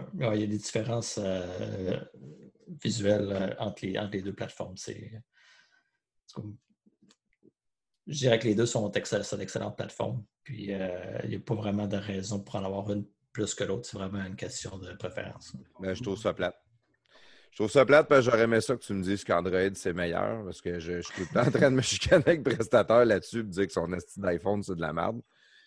Mais tu es en train de me dire que l'écosystème est extraordinaire. Fait que qu'est-ce que tu veux qu'on fasse? Hein? Là, euh, je vais, écoute, je vais, je, vais, je vais couper ça un petit peu. Là, là tu nous as parlé là, de compter des calories, la batte 50, ça doit faire à peu près une heure qu'on enregistre. tu viens de me donner ça. Il faut que j'aille m'en chercher une. Fait qu'on, si ça ne te dérange pas, Guy, on va prendre une petite pause pour euh, nos annonceurs. Puis on va revenir dans à peu près 2-3 minutes. Pas de problème? Yes, sir. Good. À la vôtre. Marto Napoli. Yes, salut, c'est Marteau. Marteau Napoli. Comme vous le savez, moi, j'aime ça travailler avec les meilleurs. Fait que pour tes besoins en impression, matériel promotionnel et corporatif, n'hésite pas à faire affaire avec mes chums de Second Skin directement du manufacturier. Euh, les meilleurs en sérigraphie, broderie, impression numérique, petit, grand format et tout ça. Avec maintenant aussi la tempographie industrielle sur verre, plastique ou métal. C'est accessible dans une nouvelle usine à Québec. C'est huge, c'est énorme. Les meilleurs délais dans l'industrie. Seganskin.ca. Seganskin.ca. Les podcasts de Garage sont fiers de vous présenter produits Letson. Leurs deux produits vedettes, le Letson Quick Patch qui est fait pour la réparation de nids de poule et le Letson Quick Fix qui est fait pour les joints d'extension et les trous peu épais dans le béton. Allez voir sur leur site internet produitsletson.com. Vous allez voir une variété de produits intéressants pour la réparation de votre béton. Les podcasts de Garage sont fiers de vous présenter la bijouterie Brillance. C'est quoi la bijouterie Brillance? C'est une boutique en ligne de bijoux fabuleux à prix abordable. Vous allez trouver des bijoux de fantaisie pour toutes les occasions à partir de 5 Pourquoi payer pour des bijoux dispendieux quand on peut se démarquer avec des beaux bijoux pour pas cher et sans taxes? Pour celles qui veulent des bijoux mode pour différentes occasions, Bijouterie Brillance, c'est la boutique pour vous. Livraison super rapide entre 24 et 48 heures. Allez visiter leur site web bijouteriebrillance.com. Et pour souligner le partenariat avec les podcasts de garage, Bijouterie Brillance ont créé le code promo GARAGE20 pour 20% de rabais sur tout le site, même les bijoux en spécial. Aucune limite. Bijouterie Brillance, shine like a star. All right, de retour de la pause avec notre invité Guy Godin. Euh, Guy, on, est parti à gauche puis à droite un peu, mais tu nous avais parlé que tu avais travaillé pour dessiner un bout. Euh, ça t'avait amené à développer beaucoup ton, ton VR desktop, puis ta compagnie, puis tout. Euh, je veux savoir, est-ce que quand tu as développé ça, après Disney, t'es tout de suite tombé avec ta compagnie ou non, tu as été travaillé pour d'autres mondes? Il me semble que tu m'as nommé un ou deux autres noms après ça. Oui, c'est ça. Après Disney, j'ai été travailler pour Touquet à, près de San Francisco, qui est une compagnie qui fait euh, euh, NBA 2K. C'est un jeu de basketball qui est très populaire. Euh, ils font d'autres jeux comme Borderlands. puis le jeu sur lequel je travaillais, c'était Mafia 3, qui est une sorte de Grand Theft Auto dans les années 70. puis, ben, c'est ça. Puis, j'ai vraiment travaillé sur mon application les soirs et fins de semaine quand j'étais à Touquet, c'est là que j'ai vraiment développé la majorité de mon application. Puis euh, en 2016, ben, c'est là que je l'ai commencé à la vendre sur Steam, le, magasin euh, de distribution euh, sur PC. Puis ben, à ce moment-là, j'ai été surpris par la popularité. Ça a été vraiment une des applications les, plus populaires. C'est que ben, j'ai commencé à me demander est-ce que je pourrais faire ça à temps plein, puis juste travailler sur mon application. que ça va commencer à me trotter dans la tête. Puis, euh, ben, un peu après, ben, j'ai décidé de, faire ça. Donc, euh, étant donné que j'étais aux États-Unis et que je n'avais pas de carte verte, je ne pouvais pas euh, starter ma business là. Donc, c'est pour ça que je suis déménagé au Canada, retourne au Canada, en Colombie-Britannique. J'ai démarré ma compagnie en 2017 et j'ai commencé à travailler à temps plein sur mon application à ce moment-là. C'est ça que je fais depuis euh, trois ans aujourd'hui euh, maintenant. Depuis, est-ce que tu gagnes ta vie de, ton application? Oui, exactement. C'est mon seul revenu maintenant. C'est ça, c'est malade. là. Euh, avant qu'on t'invite, euh, euh, prestataire, il me l'avait dit, il a développé une application, c'est malade, puis tout. Je pense que tu as eu une grosse offre d'achat aussi pour ton application. Oui, oui. Ben, il y a plusieurs compagnies qui m'ont approché en 2016, quand mon application a commencé à. Au à début, tout, OK. Au début, oui. Puis, euh, je, je n'ai pas eu depuis ce temps-là, mais, euh, euh, ouais, mais au début, quand c'était comme dans une phase, je dirais, de hype, là, où est-ce que tout le monde se disait Ah, c'est la, c'est, c'est la plateforme du futur, ils vont en vendre des millions, puis ça va être gigantesque. Ben, là, le monde essaie d'acheter tout ce qui était populaire. Donc, aujourd'hui, c'est un peu plus, sont comme retournés, à, je dirais, euh, il y, a, il y a un peu moins d'espoir dans le domaine de la réalité virtuelle, c'est un peu plus terre à terre, je dirais. Donc, euh, oui, ça se vend bien, mais c'est, sont plus réalistiques, je dirais, le monde qui, euh, qui travaille là-dedans. La bulle. Ré- La La bulle. Réal- bulle a pété, exactement. ré- Réalistique, mais tu gagnes bien ta vie de ça. Est-ce que tu aurais Ouais. dû vendre quand c'était le temps de vendre? Non, j'ai bien fait de ne pas vendre. Bien fait, fait- de ne pas vendre. Ah oui, parce que j'ai fait bien plus que ce qu'ils m'offraient là, euh, au départ. Donc, euh, OK, OK. Fait que là, on parle qu'ils t'ont pas offert 2 milliards, là. C'est ça, là. non, ils ne m'ont pas offert de milliards, non. Donc, euh, Entre c'était. euh, 100 000 puis 2 milliards, je pense que j'ai entendu le, le gap. Là. Ah, c'est Ouais. ça. ouais. Ah, ouais. Fait qu'on le saura jamais, dans le fond, combien de millions qu'ils t'ont offert. Non, malheureusement, je ne peux, pas- je peux pas dire. OK, OK, OK. Ben ça, c'est correct aussi. On va respecter ça. Fait que pour nos auditeurs, ils nous l'avaient dit en privé, c'est 4,5 millions que. Non, c'est pas vrai. Le gars, il est en train de bicher de la patente. hein. Moi, je ne sais même pas. euh, Regarde, euh, je Non, non. peut-être en parler en privé, je ne sais même pas. Est-ce que, parce que ça, c'est une question que je me pose tout le temps, dans... on a vu tellement d'histoires de même en, en informatique, les applications, n'importe quoi. Mettons Instagram, la- ça a été le premier, je pense qu'ils se sont fait offrir de l'argent au début, ils ont refusé, puis ils ont fini par vendre ça comme un milliard ou une patente de même. puis- Ouais, ouais. Est-ce Euh, que est-ce qu'on doit être toujours patient en informatique ou des fois, c'est vent quand c'est le temps de vendre? Euh, ça dépend vraiment de ce qu'il t'offre. Euh, S'il t'offre de quoi qui, qui, qui, qui a du bon sens, ben, regarde, si quelqu'un m'offre un million pour une application, euh, je dirais pas non. Aujourd'hui, ça? Ouais, ben, je ne peux pas mettre de chiffres sur la valeur. Là, ça, c'est- ça ne vaut pas un milliard. Mais je veux dire, si quelqu'un m'offre Un quelque milliard, chose ok, je comprends un million, j'étais là, waouh, j'ai comme un million qui traîne, moi, là, là, peut-être que. Mais ça, ça dépend vraiment de, de, de- de la valeur que tu penses que ta compagnie a. Là. Si, si tu as un, un grand nombre d'utilisateurs euh, qui sont loyaux, qui, qui vont acheter des produits, euh, ça va augmenter la valeur de ta compagnie. Donc, c'est vraiment une question de- est-ce qu'ils offrent quelque chose qui, qui vaut la peine. Parce qu'en même temps, il faut que tu te dises, quand ils t'achètent l'application, ils ne font pas juste acheter l'application puis ils te disent euh, bonsoir, euh, bonnes vacances. Là. Euh, habituellement, ce que ça veut dire, c'est qu'ils vont t'engager pendant un certain nombre d'années Ouais, c'est tu vas continuer. à développer l'application, mais pour eux autres. Fait que tu vas comme être euh, leur bitch, tu veux pas une couple d'années. Ouais, mais, mais c'est rare que c'est long, par exemple. Tu ne gardes pas 10 ans, c'est un an, Non, deux ans, fini de. Ah, c'est plus que ça, c'est 4-5 transition. ans. Ah, Ouais, 4-5 c'est ans que ça. Ouais, absolument, ouais. Parce qu'on on a un de nos amis, euh, on le nommera pas, prestataire, là, parce que tu vas savoir de qui je parle. Mais on a un de nos amis qui en a développé une application. C'était un logiciel, eux autres, qui ont développé, lui, un de ses amis. Ils ont développé un logiciel euh, pour euh, calculer, euh, je sais plus si c'est dans la construction ou quelque chose comme ça. Puis, euh, ils gagnent le vie de ça. Avec ça, ça fait quelques années, mais c'est extrêmement payant, justement, parce qu'ils ont, ils ont beaucoup de, de- de membres ou de monde des, des payants, comme on aime les appeler. Mm. hein.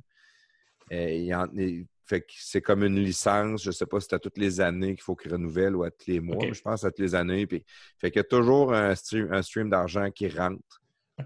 Puis, euh, plus qu'il se vend, plus qu'il rentre d'argent tout le temps. OK, OK. Ah, bon. Jusqu'à ce qu'il y ait probablement un compétiteur qui vienne euh, manger tes parts de, de marché ou quoi que ce soit. Mais tu es capable de faire une belle fortune de ce côté-là au niveau de l'informatique. Ouais, c'était- c'est pas mal plus facile en informatique de- parce que, dans le fond, euh, une fois que tu as développé ton logiciel, euh, chaque copie euh, que tu vends, en fait, ne te coûte pas énormément euh, parce que ton application est développée. euh, en fait, ce que ça te coûte, c'est du support technique aussi, dépendamment de l'application, ben, si tu as des serveurs à, chez Google ou chez Amazon, bon, chaque copie que tu vends de ton logiciel va peut-être te coûter un dollar ou deux en serveur, par exemple. C'est ce qui est rien en réalité. Exactement. Fait que chaque copie que tu vends après que tu as, payé dans le fond ton salaire et ton développement, ben, c'est des profits euh, directs.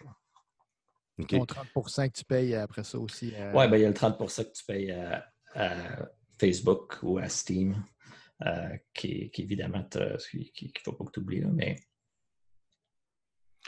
ah, OK, OK. Ben ouais, c'est dans le fond très coûteux de développer, mais le jour que c'est fait, après ça, ça peut être extrêmement payant si tu as quelque chose à succès. Si, exactement. Si quelque chose de populaire, ça, peut devenir euh, payant. Puis de qu'est-ce que je vois au niveau du coding, beaucoup, euh, je, moi, je suis un, fan de, de, de Shark Tank. Puis à un moment donné, on envoie du monde qui arrive avec une application révolutionnaire qu'ils sont en train de développer. Puis des fois, l'application révolutionnaire, même moi, je, je, regarde l'émission je me dis oh, quelle sorte d'application de, par rapport que. puis souvent, eux autres, ils voient une, valeur parce qu'ils pensent tous devenir milliardaires. C'est probablement la, base. Mais ce qui, me, frappe tout le temps le plus, c'est que des fois, ceux-là qui arrivent avec l'application révolutionnaire, c'est du monde qui sont zéro en techno. C'est genre un pompier à retraite avec euh, son ami qui il y avait une compagnie de meubles, puis là, ils se sont mis à payer des développeurs puis des codeurs, puis là, eux autres, il y en a-tu, tu penses, qui peuvent réussir là-dedans ou non, il faut vraiment que tu codes toi-même parce que sinon. Ben, c'est assez difficile de, de, dire que tu as une idée puis que tu vas payer du monde pour le développer. Euh, c'est pas mal plus difficile de, faire un business qui, qui, euh, qui, va fonctionner avec ça parce que ce qui va arriver, c'est que le monde que tu vas engager va dire ah, c'est vraiment une bonne idée. Ils vont dire ah, je travaille plus pour toi, puis je m'en vais le faire moi-même. c'est la propriété intellectuelle, c'est assez difficile de protéger dans ces, dans ces cas-là. ils vont te vider de. Ils vont, mettons, tu as 500 000 pour faire l'application, ben ils vont étirer ça jusqu'à 500 000 puis ils vont dire Ah, il manque encore un autre 500 000. Il en manque encore. Ben, c'est ce que je voyais beaucoup dans Shark Tank. Il y en avait un, justement, ben, j'ai dit pompier, mais je pense, je ne suis pas sûr, je pense que c'est ça, un pompier à retraite. Puis il y avait genre tout son fonds de pension de mis au complet. Il y avait un million de mis dans l'application. Puis là, il venait chercher des investisseurs comme Mark Cuban ou euh, je me souviens plus c'est qui l'autre, le nom de l'autre. Euh, que, euh, et, anyway. Ça n'a pas d'importance. Il essaie d'aller chercher des gars de techno de même, là, euh, Robert Arjovic, je ne sais pas capable de dire son nom. Ben, c'est, si tu es un développeur toi-même, c'est, pas mal plus facile de faire ta propre business parce que, en fait, développer, ça, ça me coûte ça me coûte rien excepté mon temps. Ouais c'est, ben, puis, ben, il faut que je survive, il faut que je mange tout ça, mais je veux dire, en fait, c'est vraiment juste du temps. Comme tu peux faire ça euh, à, temps partiel pendant que tu travailles 40 euh, heures semaine, puis tu peux, les soirs, les fins de semaine, travailler là-dessus, puis euh, tu apprends, puis ça, ça devient un meilleur programmeur, puis c'est, c'est vraiment un, bon moyen, je dirais, pour, pour ceux qui, étudient là-dedans ou qui veulent travailler là-dedans de, de, commencer une business. Ben, ben, d'abord, je vais aller te poser une question pour les jeunes. Ben, je dis les jeunes, ça peut être n'importe qui, n'importe quel âge, euh, sexe, religion, whatever, mais quelqu'un qui veut commencer. Euh, je dis les jeunes parce que moi, j'ai deux jeunes enfants, puis maintenant, on essaie de les guider dans la vie, on veut les amener à quelque mm-hmm. part. Euh, l'informatique les intéresse. on les a fait faire des petits jeux pour apprendre à coder plus jeunes, tout ça. Puis, tu sais, il y en a qui, on le voit tout de suite, sont passionnés quelqu'un quelqu'un qui veut aller dans le coding, un, choix de carrière intelligent, es-tu mieux d'aller dans le jeu? Es-tu mieux d'aller dans le, le, développement d'applications pour la business? Es-tu mieux d'aller dans le. Ça dépend vraiment de ton intérêt, je dirais. Si. Euh, euh, Financièrement, peut-être, je voudrais. Ouais, euh, je dirais. C'est parce qu'il ne faut jamais que tu regardes ça dans l'optique de c'est quoi qui est le plus payant parce que tu n'aimeras pas ton travail.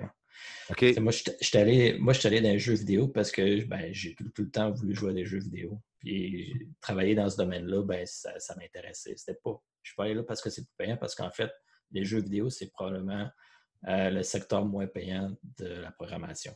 Parce que tout le monde veut aller faire des jeux vidéo. Ça fait qu'ils peuvent euh, offrir des salaires plus bas que la moyenne.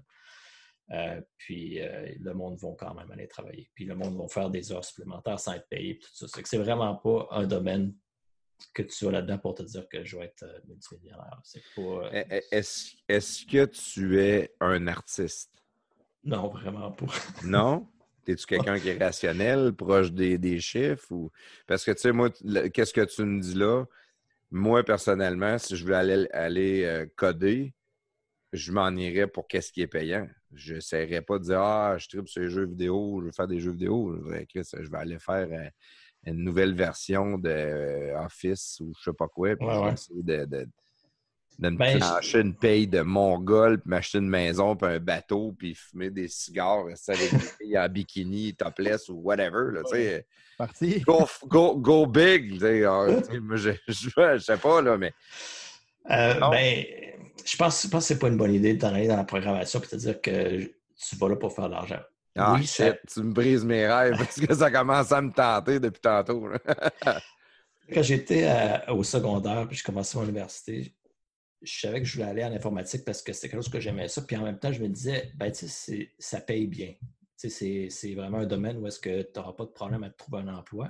Puis ça, habituellement, c'est bien rémunéré. Quand j'ai décidé d'aller en informatique, c'était pas spécifiquement pour euh, faire de l'argent, mais c'était quelque chose que j'aime et que je savais que c'était bien rémunéré. C'est que si tu es un jeune et que tu aimes, les jeux vidéo, puis tu aimes ça euh, résoudre des problèmes, euh, tu aimes les mathématiques, tu aimes la physique, choses-là, ben, ça peut être un domaine qui va être intéressant, puis il ben, faut que tu te dises qu'en même temps, habituellement, ça va payer assez bien. Mais il ne faut pas que tu ailles là-dedans en disant que je vais, euh, avoir un bateau. un bateau. Moi, je veux un bateau. ouais, non, c'est un bateau, c'est pas la, mansion, puis les, bikinis, puis les, tours d'hélicoptère, puis les bateaux, là, ça, c'est pour du monde qui font des, programmes de réalité virtuelle. Fait que, il faut être vraiment. OK, c'est les gars de réalité virtuelle. C'est pas le jeu vidéo qui. Non, mais c'est pas ce que je veux dire. Là, je faisais une blague, là, mais quelqu'un qui veut, euh, tu dis, moi, je vais programmer le nouveau Office. Mais là, c'est pas de même. Là. Tu peux pas dire je vais programmer le nouveau Office. Là. Faut... Le monde qui programme Office, c'est des, des, programmeurs qui sont chez Microsoft. Il doit y avoir une coupe de, de, de, Nicolas Genet qui est en haut de la liste. Là. il, y en a une centaine qui ont travaillé là-dessus là, aussi. Ça, ils sont 100. Puis peut-être bien qu'il y en a qui étaient à 50 000, puis il y en avait une coupe à 250 000. Là. Mais tu sais, ceux qui étaient. C'est comme une hiérarchie. Puis quand tu, quand tu commences, il faut que tu fasses tes classes pour monter puis dans la hiérarchie là, avant d'être rendu le gars en haut qui gagne un gros salaire. Puis que ça te prend un méchant cerveau de programmeur, là, parce que, je veux dire, des, des, programmeurs, là, y en, comme Guy dit, il y en a plein. Là. il faut vraiment que tu aies une valeur ajoutée immense pour que tu, tu, rentres, tu, rentres, dans les grosses business et tu aies des gros salaires. Puis aussi, si tu veux partir ta propre business, en fait, euh, c'est quelque chose que j'ai jamais pensé à faire là, avant 2016. Euh, j'avais aucun, aucun intérêt pour ça. Moi, je, pensais que j'avais travaillé dans le domaine des jeux vidéo euh, le reste de ma vie. C'est juste que quand mon application est devenue plus populaire, que ça m'a comme donné un peu de confiance. Je me ouais, ben, peut-être que tu pourrais faire ça à temps plein. Puis peut-être que euh, ça pourrait. C'est un risque que j'ai pris, mais en même temps, ben, c'est une question de, bâtir ta confiance à travers les années. toute l'expérience que j'ai eue à travailler pour les différentes compagnies, ben, ça m'a permis de, d'augmenter ma, ma, confiance dans mes, dans, mes, euh, dans mes capacités comme programmeur. Puis c'est ça qui m'a permis de démarrer mon, mon entreprise. Tu as eu l'idée? Tu avais les compétences. Ouais. L'idée aussi. Là, tu sais, ton idée, il y aurait pu en avoir 10 qui l'ont, ils n'ont pas la compétence pour le faire, ou ben ils l'ont juste pas fait parce que ça ne le tentait pas. Toi, tu as eu l'idée, tu avais la compétence pour le faire, puis là, es, où est-ce que tu es rendu parce que tu avais tout. comme. C'est une question de timing aussi. J'ai comme été chanceux. Où est-ce que j'ai eu euh, l'idée au bon moment, au début, puis, euh, puis j'ai décidé de, travailler là-dedans. il, y a, un petit peu des trois. Il y a de la chance, il y a, des skills, et puis aussi. Euh, J'oublie le troisième. le besoin. Oui, c'est ça, le besoin, l'idée. Ouais. Non, c'était pas le temps. je pensais la chance, les skills et le temps. Oui, c'est vrai, tu as besoin de temps. C'est quatre, choses. Ouais. Quatre choses. Euh, mais, mais écoute, y a-tu quelque chose qui n'a pas été inventé? un jeune qui embarque là-dedans. Moi, je, suis all in for the money. Là. Je suis pas là pour. Euh, le temps, je vais le donner, mais je veux le cash à la fin. Ou à, la limite, ça va être mes enfants ou mes petits-enfants. Mais ben, en informatique, c'est grand ouvert. Euh, je veux dire, à, tous les mois, à tous les jours, il y a quelqu'un qui va sortir une nouvelle application que le monde n'avait pas pensé avant, puis qui va servir un besoin. il y a encore plein d'affaires pour inventer. Moi, c'est ça Ah, que oui. je fais ça par ben, tout Sky's the limit, là, ça, on le dit souvent. Sky's the Ouais. limit en informatique. Exactement. Puis, ben, dans un médium comme la réalité virtuelle, c'est c'est nouveau, là, ça vient de sortir. là. Ça fait que il y a encore, il y a encore, encore plus de choses que le monde n'a pas développé encore. là. Donc, c'est vraiment comme un marché grand ouvert. là. Tu parles de la réalité virtuelle. là. Tantôt, tu nous as parlé de Oculus. Puis, Ouais. moi, honnêtement, ça me dit fuck all. là. Euh, C'est quoi ça, Oculus? Peux-tu nous, nous développer un peu plus là-dessus pour Ouais. qu'on comprenne la réalité virtuelle mieux, peut-être? C'est qu'Oculus, c'est la compagnie que Palmer Luckey en Californie qui a Ouais. développée en 2013. Euh, puis, ben, c'est la compagnie qui euh, développe euh, aujourd'hui les, casques de réalité virtuelle, le Oculus Rift ou Oculus Quest, que le monde a peut-être entendu parler. La, compagnie a été achetée par Facebook en, en 2014. Pour Puis, 2 milliards. 2 c'est milliards, c'est ça. Ouais. Puis là, Facebook, ben, eux autres, ils voient ça comme la, la plateforme du futur, en fait. Parce que, on a eu les ordinateurs, après ça, on a eu l'Internet, après ça, on a eu les téléphones euh, portables, les smartphones qu'on a aujourd'hui. Puis la réalité virtuelle, ben, c'est probablement la prochaine euh, plateforme qui va. euh, informatique qui va. Qui, qui- qui- qui va révolutionner le monde. Exactement, ouais. Eh, ben, ah, probablement que c'est ça euh, je- que Nicolas Genet, parce qu'il il nous en avait parlé, ou je ne sais pas s'il nous en entendait bien parler en dehors, là, mais lui, il disait, ah, je je pense en dehors, il disait, mettons, dans- pendant la période du COVID, il dit, moi, je mets mes lunettes de réalité virtuelle, puis il dit, je m'en vais où ce que je veux dans le monde. Visiter des musées, Exactement. Moi, je m'en vais visiter un musée, je peux aller là en Grèce, tout est fermé. il dit, je me promène partout, pareil et identique comme j'étais là. Il dit, moi, je voyage euh, quand je veux, où je veux. Puis il dit, c'est complètement fou. là. C'est-tu réel à ce point-là? Ben, c'est. Ton cerveau le sait que tu n'es pas, euh, mettons, en Égypte, tout quoi comme ça. Euh, mais euh, pour certaines choses, comme mettons, euh, euh, si c'est une expérience où est-ce que tu marches sur un pont suspendu, puis tu regardes en bas, ton corps, une partie de ton cerveau va comme te dire Hey, fais attention, euh, euh, tes jambes vont shaker. Pour certaines personnes, leurs jambes vont shaker, puis ils vont avoir peur. Ah, ouais. Mais il il l'avait dit, ça, qu'il avait eu la plus grosse frousse de sa vie. Je pense qu'il était en train d'escalader, puis euh, il est tombé. Puis il dit, Ouais. je suis réellement tombé à genoux dans le salon. là. Je, pleurais, puis j'étais sûr que j'allais mourir. Ouais, pour certaines personnes, ça va vraiment les. les, euh, ça, ça- ça- ça va déclencher quelque chose dans leur cerveau qui va leur faire penser que c'est vrai. Euh, oh, personnellement, ça ne m'affecte pas comme ça. Oui, des fois, je vais avoir euh, une impression que ça, ça a l'air vrai, mais j'ai toujours. Je le sais que je suis toujours en réalité virtuelle. En tout cas, pour le moment, c'est pas euh, complètement euh, dirais. Pas assez. Est-ce Pas que- assez réaliste. Mais, mais ça va le devenir. ça va devenir avec le temps. Tu sais, les jeux vidéo, si tu regardes à ce qui était il y a 20 ans, c'est incroyable le progrès qui a été fait dans les 20 dernières années. là. Alors, on jouait à des jeux que c'était euh, euh, c'était des bonhommes allumettes là, qui étaient sur notre TV. Puis regarde aujourd'hui, euh, c'est Ouais. incroyablement réaliste. NHL 93, puis euh, 94, puis euh, à cette heure-là, tu montres ça à ton, ton, ton mononcle qui n'a jamais joué à des jeux, puis il pense à la vraie game qui, qui joue. Là. Il Ouais, pas. Ben, ben, ben, même euh, plus euh, à échelle plus populiste, je dirais, on voit souvent du monde qui partage des vidéos sur Facebook.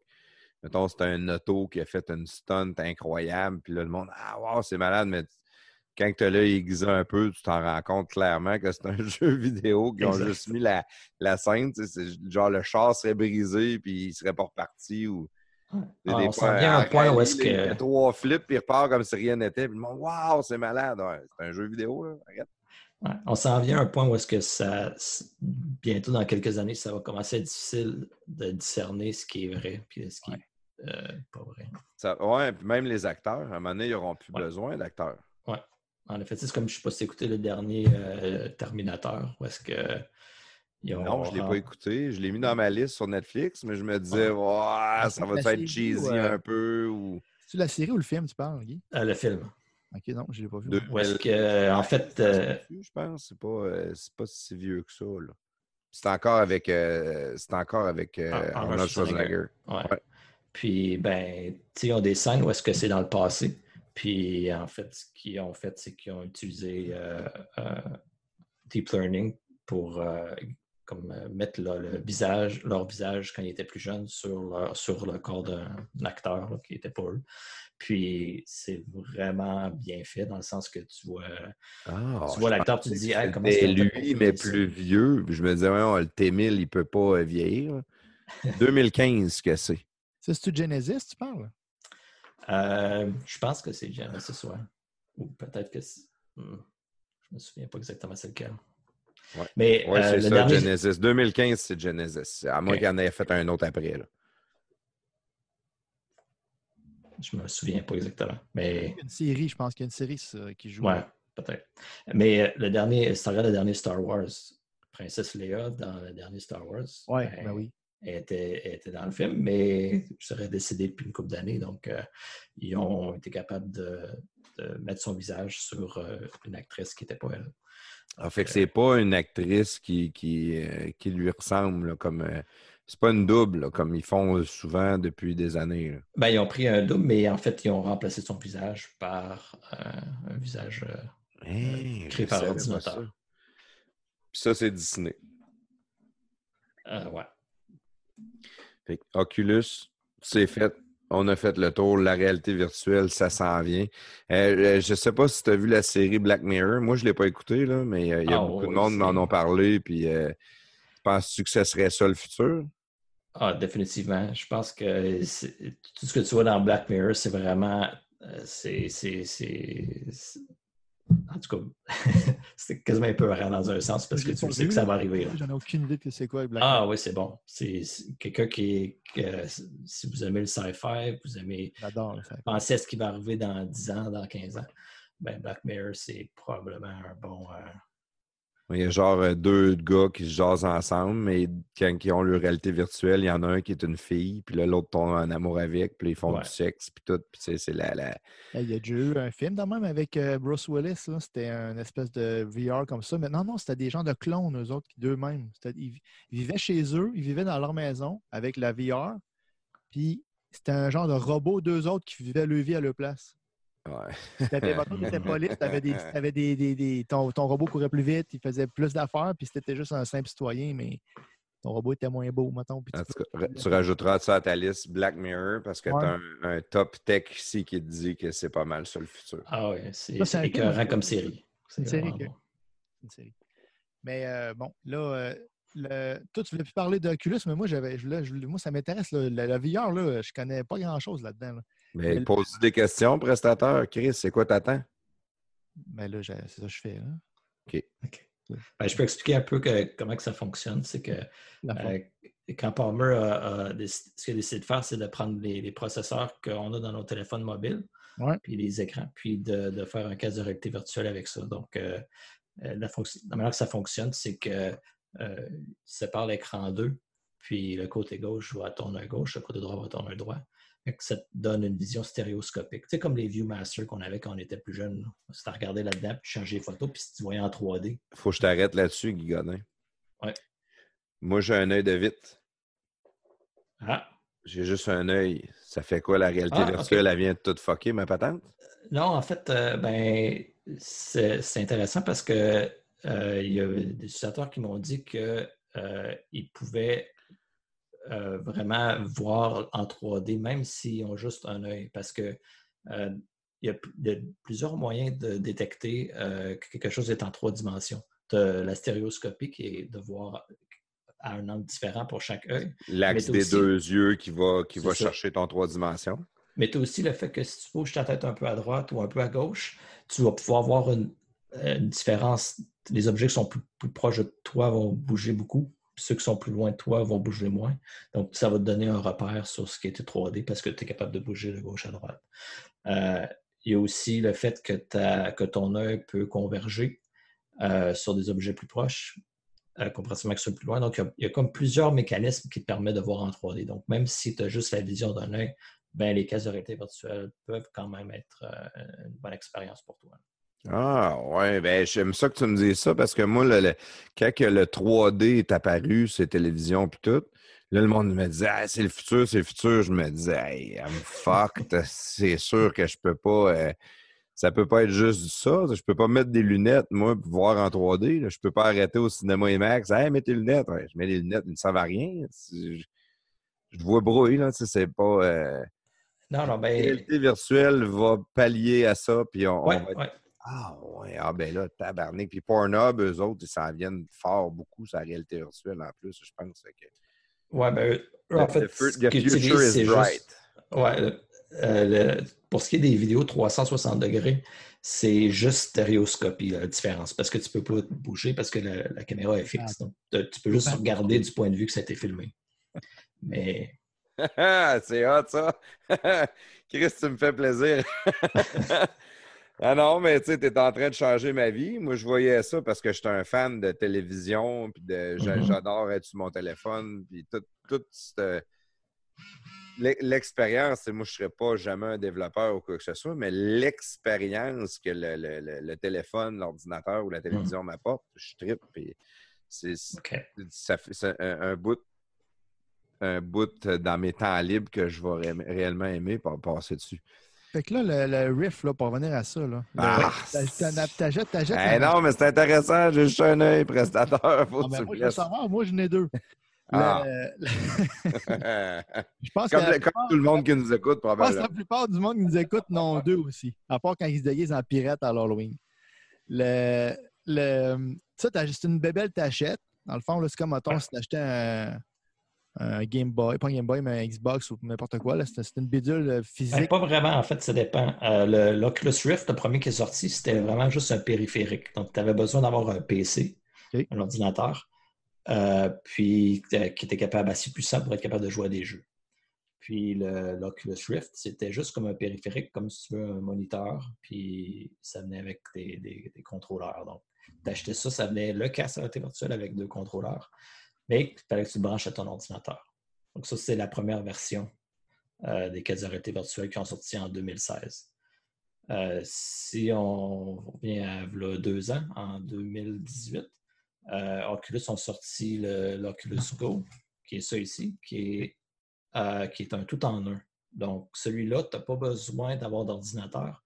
Tu peux directement le porter, puis euh, les jeux roulent dessus parce que c'est c'est un processeur de, de- de téléphone qu'il y a là-dedans. C'est comme une petite mini-console. C'est comme un, un télé- En fait, c'est un écran de téléphone qu'il y a là-dedans. là. C'est comme un Galaxy euh, S7. C'est C'est l'équivalent. Là, là, là, tu nous le montres, le monde ne le voit pas, mais moi, j'en ai acheté. Quand je suis allé aux États-Unis, j'ai arrêté au Best Buy, puis j'ai acheté un genre de frame que je rentre mon téléphone cellulaire dedans. Ouais, ceux-là sont pas écœurants. Là. C'est, c'est- Ah, ça vaut pas de la merde. hein. de- C'est ça que je me disais, parce que ma femme a dit Pourquoi t'achètes ça? Je dis Ah, il est juste 15$, piastres, il est juste 15$. piastres. Elle dit T'en serviras jamais. Ben, moi, j'ai un jeu de Star Wars. elle avait encore raison. Jedi Challenge. Là, je ne sais pas si tu as déjà essayé ça, Guy. Là. Si tu as déjà vu ça, là, c'est, euh, Je- ouais, c'est Jedi Challenge, me semble, le nom. OK. C'est- Ça, ça t'installes ça sur ton téléphone, tu le mets dans la boîte, puis il y a comme des miroirs. Ah, ça, c'était le Google euh, euh, Card Box, right? C'est ça. C'est comme une boîte de carton, puis tu mets ton téléphone dedans.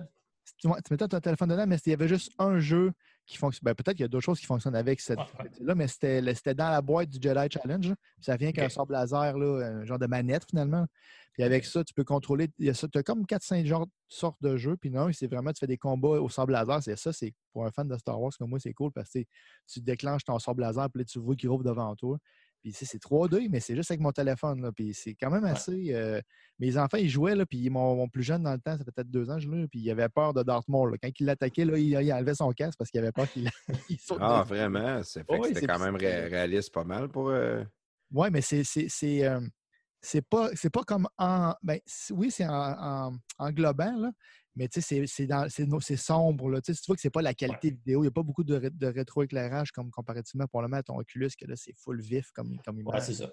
Ben, les, les- un peu après le ben, l'Oculus Go que je vous ai montré, c'est que celui-là, ça se vendait 200 puis c'était comme un, un, de, de- de- pas de gamme si tu veux, mais c'était quand même une bonne expérience. Le problème avec celui-là, c'est que tu peux juste tourner ta tête. Puis si tu te déplaces, ben le casque n'a pas moyen de savoir que tu te promènes, tu te penches ou que, pas de gyroscope que ta tête bouge. Ben, il y a un gyroscope pour euh, l'orientation, mais il n'y a, euh, a pas de positionnement, si tu Ouais. veux, dans le monde. Ouais, c'est que-. Pour être capable de, de savoir où est-ce que le casquer, il faut que tu aies des caméras. Fait que, euh, en 2016, quand ils ont fait les premiers Rift, ben, il fallait que tu mettes des caméras à côté de ton écran, puis tu branches ça USB, puis est-ce que c'était un paquet, c'était un paquet de taponnage, mais tu avais des caméras externes qui trackaient où est-ce que ton casque est, qui te permettaient de te promener puis de bouger dans ton environnement. Puis là, l'année dernière, Oculus ont sorti le Quest, qui est aussi un tout en un, mais celui-là, il y a les caméras sur le casque en tant que Puis tu, tel. puis tu nous le montres. nous autres, En on est je chanceux, on le voit. Là. Mais on Ouais. peut mettre les ouais, tu Fait mettras que- les liens peut-être si, si tu es capable, prestataire. Que Le Quest, c'est 400 euh, US. Puis ça vient avec euh, euh, deux contrôles. Puis celui-là, c'est un tout inclus. Donc, euh, le processeur est intégré là-dessus. Donc, tu n'as pas besoin d'ordinateur. Mais il te permet de te promener. C'est sans fil. Il te permet de te promener dans ton salon puis de jouer à des jeux. Puis... Fait que là, les jeux, tu achètes les jeux, mettons, sur Steam, puis là, t'es- tu peux les. Non, pas sur Steam. Il faut que tu l'achètes sur le Oculus Store. Parce Ok, ils ont fait leur propre magasin. Ouais. OK, ils ont leur propre magasin. Mais là, toi, dans le Parce fond, ton, ton app, est- ton Virtual Desktop, il est sur le- le- l'Oculus aussi. Exactement, c'est ça. J'ai fait une version mobile. J'ai fait- deux versions de mon application. J'ai une version pour PC, pour ceux qui ont des casques avec un fil, qui est vendue sur Steam. Mais j'ai aussi une version mobile pour ceux qui ont un casque sans fil. Puis, ben, mon application te permet de te connecter à ton ordinateur sans fil euh, via ton Wi-Fi. Que ton Oculus, ton application que tu installes sur ton Oculus te permet de contrôler ton ordinateur qui est vraiment un autre périphérique à ce moment-là. Exactement. il ouais, parle en ça. Bluetooth ou il parle en, je sais pas comment- Wi-Fi, ouais. en Wi-Fi. OK. Fait que ton Oculus parle à ton ordinateur en Wi-Fi. Ton Oculus contrôle ton ordinateur en Wi-Fi. C'est- ton programme qui gère ça. Ouais. Y a-tu de quoi native dans l'Oculus qui fait ça aussi? Il y en a un, mais avec un fil. Moi, je l'ai fait, j'ai fait une version sans fil. Fait que là, dans le fond, toi, là, à chaque fois qu'il sort une nouvelle version, là, tu retournes dans le dans le dans le dans la boîte, comment ça s'appelle, un SKD, un DSK, c'est quoi le nom de SDK. ouais. SDK? Ouais. Tu retournes dans l'SDK, tu as, toujours des nouvelles mises à jour à faire de tes programmes là, ou des développements de chaque version d'appareil. Oui, exactement. Euh, mon application mobile, je l'avais faite pour le Oculus Go, qui est le premier à 200 dollars, il y a deux ans. Puis, ben, je savais que le Oculus Quest, celui qui est 400 dollars, mais qui, te permet de bouger, ben, c'était une question de, de supporter le nouveau casque. Puis, ben, dans le fond, mon application s'est transférée sur le, magasin. Pour moi, j'ai une question là-dessus. Euh, c'est qu'est-ce qui empêche Oculus de faire exactement qu'est-ce que tu as fait? Ben, il n'y a rien qui les empêche, en fait, eux autres, même que Oculus ont copié mon application sur PC. Euh, mon application originale que j'ai développée en. que j'ai. Fait que tu n'as pas de Comment droit, tu n'as pas de patent pending, tu n'as pas de. Ben, j'ai pas de j'ai pas de patent parce que ben, tu si tu veux faire une, une guerre de patent, il faut que tu sois une grosse compagnie, puis c'est énorme, ouais, c'est- dispendieux à faire. Fait que ce que j'ai, ben, c'est ma propriété intellectuelle de mon application, mais eux autres, ils peuvent copier l'idée. Puis il y a beaucoup de monde qui ont copié l'idée de ma première application, évidemment, parce que c'était une des, des plus populaires. Fait que, dans le fond, mon travail, moi, c'est de, de, de Tou- toujours être un le pied meilleur. avant. Exactement, d'être le meilleur, de, de performer euh, mieux, puis de, de- de me garder, de garder Dans le, euh, monde, dans le monde du gaming, je pense que c'est un monde qui se parle beaucoup puis que c'est du monde assez éduqué sur les applications, les ci, les ça. là. Tu sais, C'est pas. euh, Mais là, toi, Guy, ton avantage, c'est que tu n'es pas juste ton, ton app. Là. Oui, tu vas- va te permettre de jouer, c'est sûr, avec qui contrôle l'ordinateur. Tu ne vas, pas con- tu vas pas driver un jeu sur ton ordinateur sur ton Oculus avec ton Ouais. app. Mais toi, dans le fond, tu, tu- tu- tu te sépares du gaming parce que là, tu es une application. Tu es vraiment une application desktop. Tu es une application multi-usage, dans le fond. Oui, en fait, euh, les- ce que tu peux faire avec mon application, c'est vraiment varié. Tu peux mettre euh, ton casque pour aller euh, lire des sites web, euh, lire tes blogs. Tu peux écouter des podcasts si tu veux. Tu peux euh, écouter YouTube sur ton- via ton ordinateur ou tu peux jouer à des jeux, à des jeux 2D ou à des jeux VR de Steam qui sont sur ton ordinateur, par exemple. Ça permet de faire tout ce que tu fais avec ton ordinateur normalement, mais en réalité virtuelle. Puis euh, euh, là, je, je vais m'excuser un peu parce que moi, depuis tantôt, j'appelle euh, ta compagnie puis ton application VR Desktop.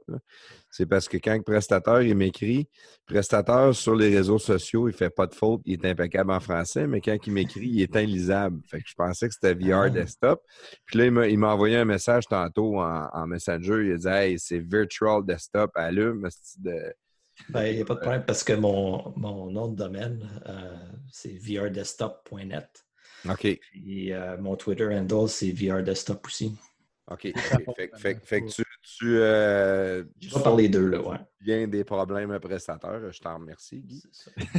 Il voulait, il voulait juste me, me ramasser. Ah, mon est tout le temps. Oui, j'aime ça te ramasser parce que le monde ne le savent pas, là, mais moi, je, je vis beaucoup d'intimidation de la part de prestataires à semaine longue. Hein. Il est tout le temps en train de m'écrire, il est tout le temps en train de me reprendre ou de. Là, je suis là, dude, fuck, arrête, c'est pas ça que je veux, là, mais ah, puis là, en tout Pour que tu t'améliores, c'est- une pression pour que tu t'améliores. Peut-être, peut-être. Écoute bien. Moi, euh, là, tout ce que tu nous racontes sur, euh, sur euh, Virtual Desktop, je vais essayer de le dire comme du monde. Là, tu n'as pas de propriété intellectuelle, il faut que tu restes. Ben, tu as une propriété intellectuelle, mais tu n'as pas de, de, de patente ou, ou quoi que ce soit. Fait que faut toujours que tu restes en avant. Mais toi, Guy Godin, si, mettons, on le sait pas, mettons que tu es indépendant de fortune, c'est super, mais si tu ne l'es pas, il va falloir que tu développes de quoi d'autre de nouveau, ou tu sais, what's En next? effet. Oui, exactement. Parce que le, monde des applications, que ce soit sur euh, iPhone ou sur, euh, sur Mac ou sur PC, euh, tu vas faire des ventes juste temps que quelqu'un arrive avec de quoi de mieux, moins cher ou euh, des fois juste de gratuit, mais qu'ils vont essayer de faire euh, de se faire acheter. Ça fait que, il, y a, il y a énormément de compagnies qui ont essayé de me copier, puis ils mettent leur application gratuite. Fait que, évidemment, c'est plus facile pour eux autres d'avoir d'utilisateurs, mais en bout de ligne, il faut qu'ils réussissent à vendre leur application à une autre compagnie pour, être, pour faire de l'argent. C'est un marché qui est vraiment difficile. Fait que je pensais, je pensais que de mettre une application gratuite, c'était toujours parce que tu avais une version payante de ton application. Ça dépend. Il y en a qui font ça où est-ce qu'ils vont mettre l'application gratuite, mais qui vont permettre aux utilisateurs de, de- de faire des achats comme euh, Fortnite, où est-ce que tu peux acheter de la monnaie ou tu peux acheter des dollars. Euh, il y en a d'autres où est-ce que l'application de base est gratuite, mais que tu as une feature qui est payante. Donc, tu vas. Fait t'espères que tu as beaucoup de monde qui utilise ton application, puis s'il y a une petite portion au moins qui achète cet add-on-là, ben, ça, va, ça va te donner de l'argent. Mais le problème avec euh, la réalité virtuelle, c'est que c'est tellement un petit marché. Euh, on parlait de Steam tantôt, est-ce que eux autres, ils ont, ils, ont, ils ont tout le domaine des jeux vidéo sur PC. Ils ont quelque chose comme 100 millions d'utilisateurs à chaque mois. Mais la ré- Sacrement. C'est beaucoup de monde. Mais la réalité virtuelle, le monde qui a un casque de réalité virtuelle, c'est juste 2% de ce monde-là. Mais and, and counting, c'est quelque chose Ouais, qui est ça- pas. euh, Mais tu sais, ça fait, ça fait, ça fait 4 ans que c'est sorti, puis ils sont juste à 2 Fait que ça te donne une idée que c'est un marché qui grandit, mais tranquillement. très niché, peut-être. Trop Ouais. niché. Fait que, Ouais, ben- on- comme on parlait de, de Black Mirror tantôt, puis là, tu disais, Ah, ça va être le futur, ça va être le futur. Mais il va falloir que ce soit probablement beaucoup plus simple qu'une paire de lunettes d'en une fois, c'est ça. Ça. ça peut peut-être être juste ça qui arrête le monde. C'est genre, j'ai pas nécessairement envie de mettre des lunettes, j'ai envie de m'asseoir dans mon salon. Puis... Parce que la, la télévision fait un comeback euh, fou, moi, je trouve, depuis les Ouais. dernières années. Avec Netflix là, puis Amazon euh, Prime, ça, c'est. Exactement. Puis pas, pas nécessairement juste en télésérie, mais en tout. On dirait que, on pensait que la télévision allait mourir, mais la télévision, juste en grossissant les écrans, tu es au cinéma chez vous. Tu veux plus y aller au cinéma, là. Ben. Je peux avoir mon popcorn, ma bière, puis mettre ça sur pause, puis aller aux toilettes. C'est- Ouais, assis dans mon fauteuil en bobette. J'ai vraiment plus besoin d'aller au cinéma jamais dans ma vie. là. C'est une question de confort. Présentement, là, les casques de réalité virtuelle qu'on a, c'est proche d'un kilo, c'est c'est lourd, puis c'est chaud, puis tu vas suer là-dedans, puis c'est pas confortable. Ouais, Mais ah, d'ici une couple d'années, euh, ça va devenir de plus en plus petit. Euh, ils vont réduire le poids. Euh, je ne peux pas faire de prédiction, mais moi, je dirais que d'ici 5 à 10 ans, ça va vraiment être comme des lunettes. Ça va Ouais. vraiment être juste. Un euh, verre de contact, genre tout, je le mets, je l'ai à journée longue, puis euh, c'est ça, exactement. Donc, j'ai ça, besoin va de mon cellulaire, j'ai juste mon verre de contact, ou mes verres de contact. Mm. Moi, j'en mets juste un. je- C'est euh, half price. Mais c'est ça, c'est avant que ça devienne populaire et que tout le monde ait ça, il va falloir vraiment qu'ils fassent un- un- une version qui est, beaucoup plus confortable et que le monde peut porter plus plus qu'une heure ou deux. Parce que présentement, porter un casque, tu peux pas, c'est pas comme quand tu joues à un ordinateur, tu peux jouer pendant 6-7 heures et il n'y a pas de problème. Mais un casque de réalité virtuelle, tu fais pas plus qu'une heure ou deux parce qu'après ça, tu as mal à la tête ou tu as, chaud. Puis, C'est fatigant pas mal sur les yeux.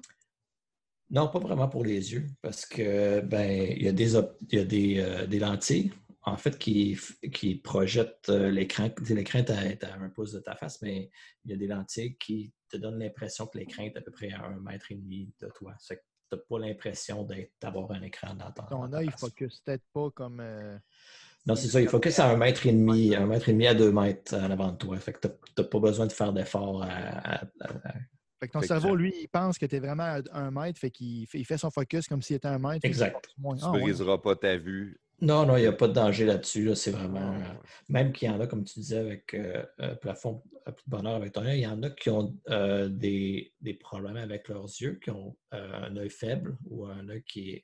Puis la réalité virtuelle euh, peut les aider à améliorer leur vision parce que ça leur, ils peuvent jouer à des jeux qui leur euh, font pratiquer leur, euh, leur euh, mouvement, leur, leur œil qui est moins fort, par exemple, des choses comme ça. Donc, il y a un paquet d'applications qui permettent d'améliorer la vision pour certaines, certaines personnes. D'améliorer la vision. et Ça, Ouais. c'est- ça, c'est vendeur. Ouais. Ben, pour ceux qui ont des, qui ont, qui ont- qui ont des problèmes là, en partant. Mais un si, si je peux te donner un conseil, la prochaine affaire qu'il faut que tu développes, c'est ça, Guy. pour de vrai? Ben, Ben, juste, juste le sens marketing de. Si tu veux Ouais, améliorer ta vision, euh, euh, utilise ça, puis ça, puis telle application. Chris, des milliards sont là. là. Le monde veut améliorer la vision et tout le pour monde qui a madame, des, tout tout le monde, a ça, des ça les aidera pas. Là. Pour monsieur, madame, tout le monde, ça n'aidera pas leur vision. C'est plus pour ceux qui ont, qui ont un problème avec euh, un œil qui est faible ou ceux qui ont de la misère à, à focuser leur œil ou qui ont. Mon gars, il, il a un œil qui il appelle ça un œil paresseux. Là.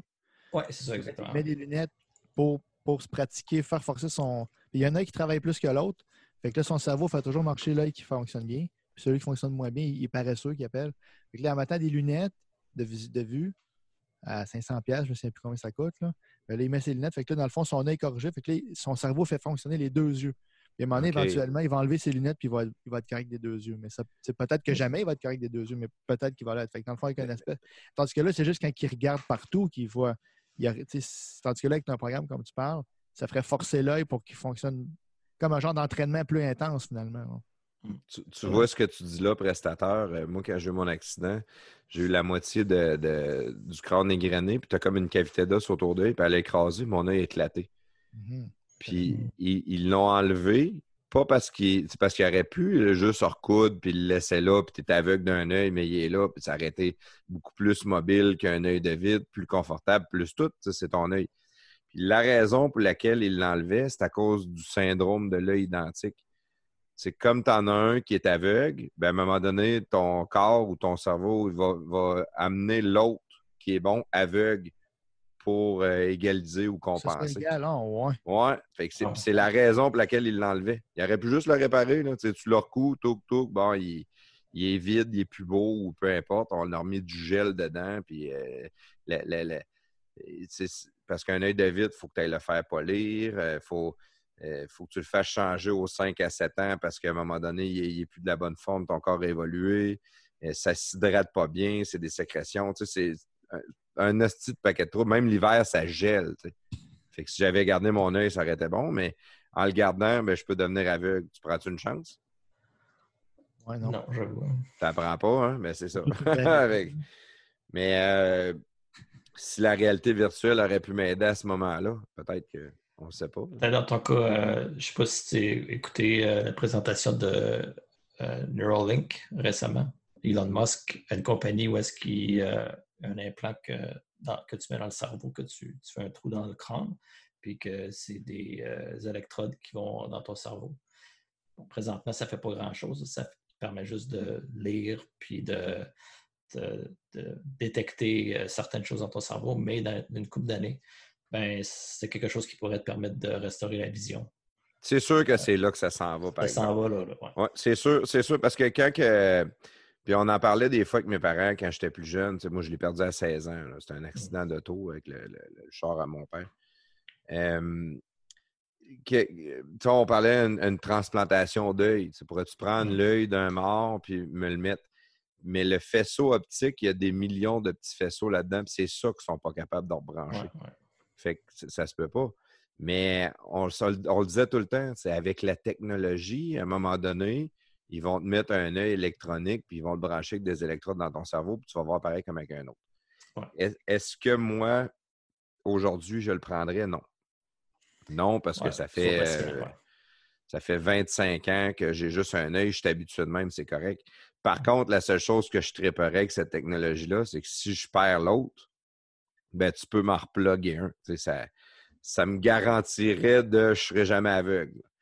Puis, puis peut-être qu'un jeune de justement 16 ans comme, moi à l'époque, un jeune de 16 ans aujourd'hui, s'il perd, un accident, perd son œil, il se réveille, il voit parfaitement, puis on fait juste dire ben maintenant, euh, tu as un œil électronique. Il va moins bas de triper. Il va dire Ah, oh, faut au moins. Il faut que tu changes les batteries, ça peut être ça qui fait peur un peu. Parce faut-tu me couper la tête toutes les fois? Moi, on m'a enlevé, la, face euh, quatre ou cinq fois. Là. On me coupait d'une oreille à l'autre sur la tête, puis on m'a enlevé la face au complet, mon père. wow. Ouais. on, parle de ça. Ben, je, veux, euh, je vais amener euh, un sujet un peu plus personnel, un peu plus sur toi en tant que personne, Godin. Parce qu'on a parlé beaucoup de, de, ta compagnie, tes développements, l'étude, tout ça. Mais il y a quelque chose que que prestateur, il m'avait dit, puis on s'était un petit peu écrit en, privé, puis on a parlé d'une maladie familiale que tu avais. Est-ce que tu peux développer puis nous expliquer un peu qu'est-ce que c'est? Que... Oui, ben dans ma famille, euh, du côté de ma mère, on a une dystrophie musculaire. C'est n'est pas une version qui est dans. Il y a certaines dystrophies musculaires qui sont dangereuses, qui vont mettre ta vie, euh, qui vont réduire ton, espérance de vie, mais dans notre cas, c'est juste un effet sur nos mains et pieds ça, en fait, la maladie euh, euh, atrophie nos muscles, ce qui fait que c'est plus difficile d'apprendre à marcher ou c'est plus difficile pour nous autres de courir ou d'avoir de, la dextérité manuelle. Euh, c'est quelque chose que mon, moi, mon frère, on a. On avait 50% des chances de l'avoir chacun. Les deux, on l'a eu, on était chanceux. Mais c'est pas un gros, je dirais, euh, ça dépend. Certaines personnes en famille sont plus affectées que d'autres. J'ai comme été chanceux parce que euh, dans mon cas, ça m'affecte pas énormément. Euh, tu sais, je sentais que je n'irais pas faire des Olympiques, puis je ne gagnerais pas le 100 mètres mais dans mon cas, ça ne m'affecte pas vraiment. Je, aussi, je travaille en informatique.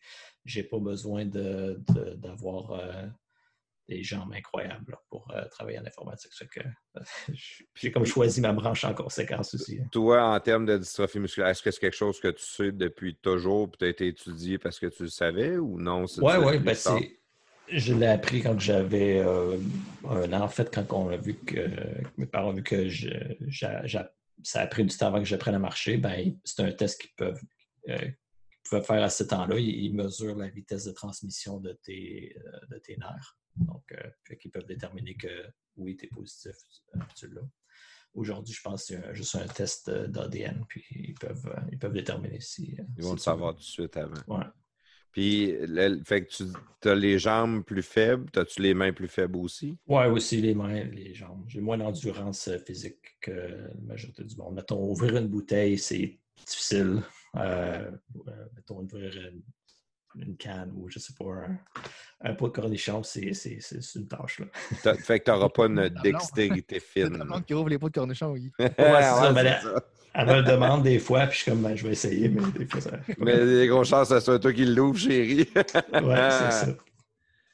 Ah ouais. Et puis, est-ce que, à part de dire que tu as moins de force, quoi que ce soit, ça t'a-tu limité dans plusieurs choses ou ça t'a permis de développer Des, Ouais, je- ça m'a pas vraiment limité. Je dirais ben, ça m'a plus comme euh, guidé dans, dans mes choix de carrière puis dans, dans ce que je fais comme activité. Je suis pas un, un- quelqu'un qui fait beaucoup de sport. Puis, ben, c'était plus difficile. J'allais jusqu'au secondaire, puis euh, on, on jouait au volleyball, tout ça. Puis, ben, j'étais poche, là, je veux dire. j'étais comme probablement des plus poches de, de l'équipe, mais je suis habitué de ça, là, je m'en fais pas avec ça. C'est pas comme si euh, euh, ça m'affectait vraiment. Tu sais, c'est quelque chose que tu es né avec. c'est une habitude, là. Ça m'a ouais. pas vraiment affecté. Ton frère, tu disais que ton frère l'avait aussi. Es-tu au même Ouais, mon frère est un peu plus, euh, un peu plus affecté que moi. Euh, il a besoin de porter des, des, des orthèses, par exemple, Fait que, dans ses pieds pour marcher. Fait que, on a aussi, on s'est fait opérer les pieds parce qu'on se tournait les pieds beaucoup. Donc, on s'enfargeait dans des euh, dans le tapis invisible. Ça, c'est les pieds Euh, par en dedans, ça? le- C'est ça, les pieds, ouais, les pieds par en dedans, puis les pieds plus creux que la normale. Je me rappelle ça quand vous étiez jeune, là, euh, ton frère, même au secondaire, là, il, avait la, il, était, il avait été en chaise roulante quasiment, un quasiment toute un, an- un année de temps, pratiquement, là, ou euh, Ouais. un année et demi, je ne me souviens plus. Toi aussi, je pense que tu avais eu la, la même opération. Oui, c'est ça. Ben, euh, c'est une opération que tu as au pied, ça prend trois mois en chaise roulante. Euh, mon frère a fait un pied à la fois, un, un à chaque année. Moi, j'ai décidé de faire les deux en même temps. Euh, c'est que, puis tu ne peux pas marcher sur tes pieds. Fait que, c'était vraiment en chaise roulante pendant trois mois. Puis après ça, il faut que tu reprennes à marcher complètement parce que tes Wow, muscles t'avais sont quel âge? atrophiés. Euh, c'était secondaire 3. Ouais. Secondaire Fait que 4, ton frère, me semble 4-5. Ouais, ouais. C'est pas mal en même temps. hein? Euh, ouais, moi, c'était juste euh, un an plus tard que lui, pratiquement. Fait que tu as été combien de temps en chaise roulante? Euh, quatre mois, là, en fait. Ouais. Puis aujourd'hui, ben- tu marches encore? Oh oui, je marche pas de problème. Là. Euh,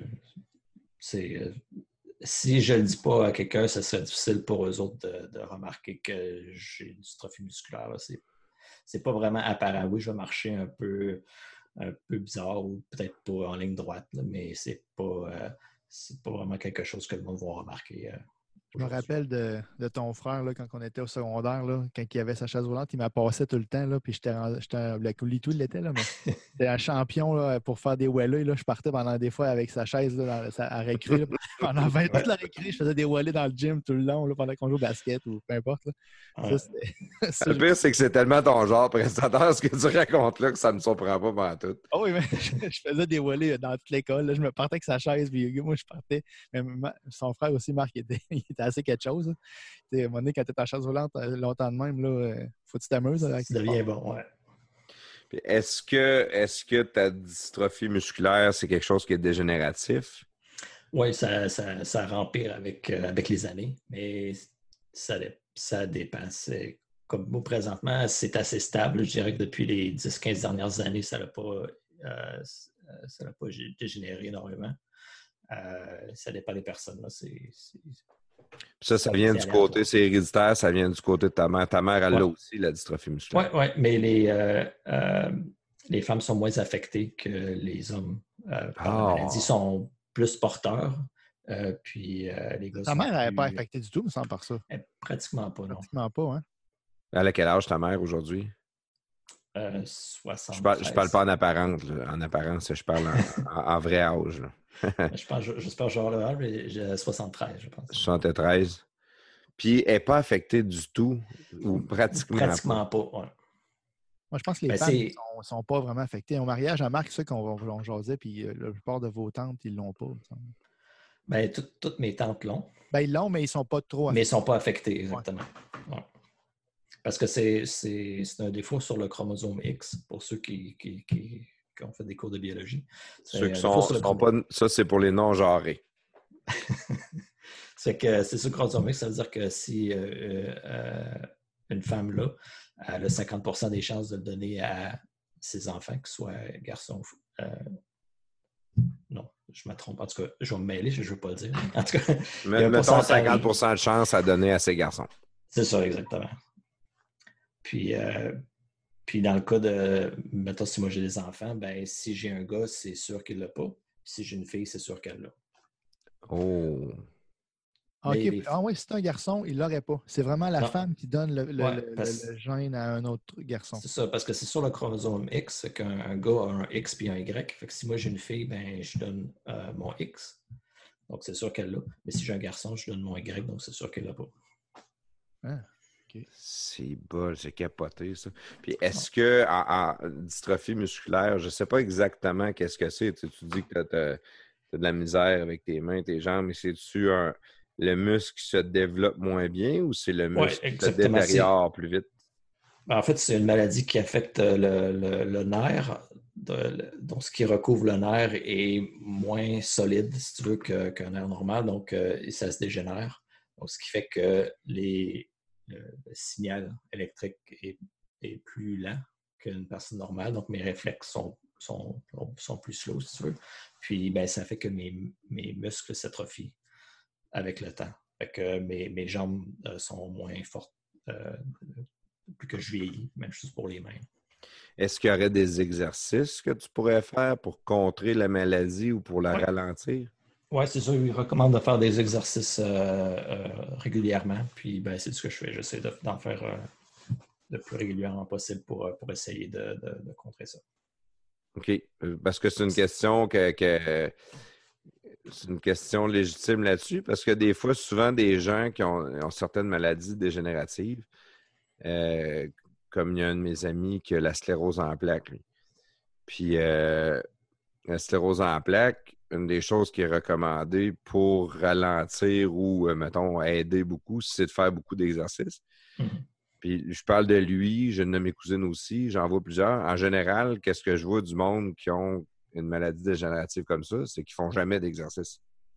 Je me dis, Ouais. tu sais, tu n'aurais pas peut-être une chance de. de- Mais c'est sûr que tu dois être moins porté vers ça parce que tu n'as pas le, le, le- le bénéfice de l'exercice comme euh, quelqu'un de, qui n'est pas atteint par une maladie comme ça.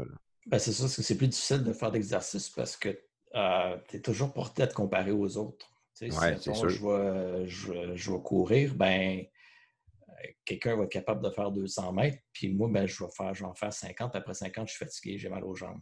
C'est pas mal plus difficile de faire d'exercice quand tu le sais d'avance que tu vas performer moins que ceux alentour de toi. Fait que c'est vraiment une question de d'ignorer ça, puis de, juste te concentrer sur faut que je fasse des même si je suis pas bon ou même si j'en arrache, ben il faut que j'en fasse pareil. Puis même à 39 ans, tu vas avoir tendance à. Ouais, ben c'est que tu viens fatigué rapidement. Tu non, mettons, mais je non, sais je veux dire, même, même à 39 ans, tu vas avoir tendance à te comparer, à vouloir. euh, Ben, c'est que par exemple, si mettons, tu dis ah, ben, je, vais, je vais regarder une vidéo qui me fait faire un exercice d'une heure, puis fait que je vais essayer de les suivre, puis je... mais je suis pas capable de faire l'exercice pendant. Ouais, ça, c'est Puis je suis sûr. pas capable de suivre, puis de main, tu sais, de. Fait que c'est ça qui c'est décourageant un peu des fois. que Est-ce que quelqu'un, comme peut-être mon ami, lui, c'est la sclérose en plaques, c'est pas quelque chose qui est né avec, c'est quelque chose qu'il il y avait, euh, je pense, euh, 35 ou 40 ans qu'il a, découvert qu'il l'avait. Hmm. E- Est-ce que lui peut être moins tenté à faire de l'exercice parce qu'il se compare à qu'est-ce qui était avant? Probablement, j'imagine, oui. C'est probablement plus difficile. Ah, ouais. Tu, dans le fond, Ah, ça doit être tough, euh, ça je le comprends. Tu dis que ça l'a orienté tes, euh, ton choix de carrière. Là. Dans le fond, tu parlais que tu étais allé en informatique. C'est un- une joke que tu faisais ou vraiment, tu tu t'es dit, je vais, je vais me trouver une job que c'est pas trop physique dans le fond? hein? oui, exactement. Ben, quand j'étais plus comme, euh, mettons, à, à- l'école élémentaire, euh, moi, je voulais être astronaute. C'était mon rêve, je voulais être astronaute. Fait que euh, quand j'ai commencé mon école secondaire, ben, j'ai réalisé que, ouais, ben, pour être un astronaute, tu as besoin d'être en forme, tu as besoin d'avoir des capacités physiques. hein. Fait que euh, j'ai comme réalisé que, ouais, c'est peut-être pas le meilleur choix de carrière. C'est que je vais essayer de trouver quelque chose que je peux faire malgré ma dystrophie. Programmer une fusée. C'est ça, programmé, euh, je me suis dit, ben, tu sais, je reste assis à longueur de journée, je devrais, je devrais être pas pire.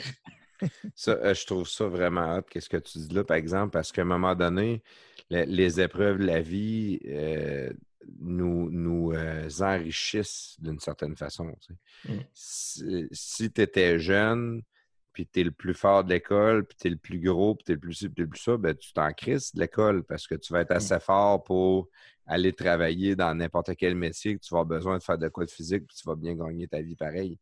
Mais à un moment donné, on dirait que le, le- le corps humain se développe de dire bon, ben moi, c'est l'intelligence que j'ai besoin, puis il faut que je sois capable de pousser quelque chose par rapport à ça, parce que j'aurais pas la force physique pour, euh, mettons, euh, être monteur d'acier. tu. Mhm.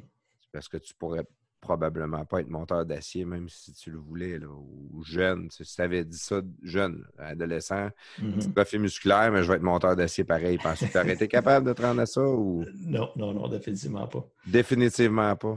Ouais, ouais. Tu sais, je pouvais le voir déjà quand j'étais jeune, les, c'est les cours d'éducation physique.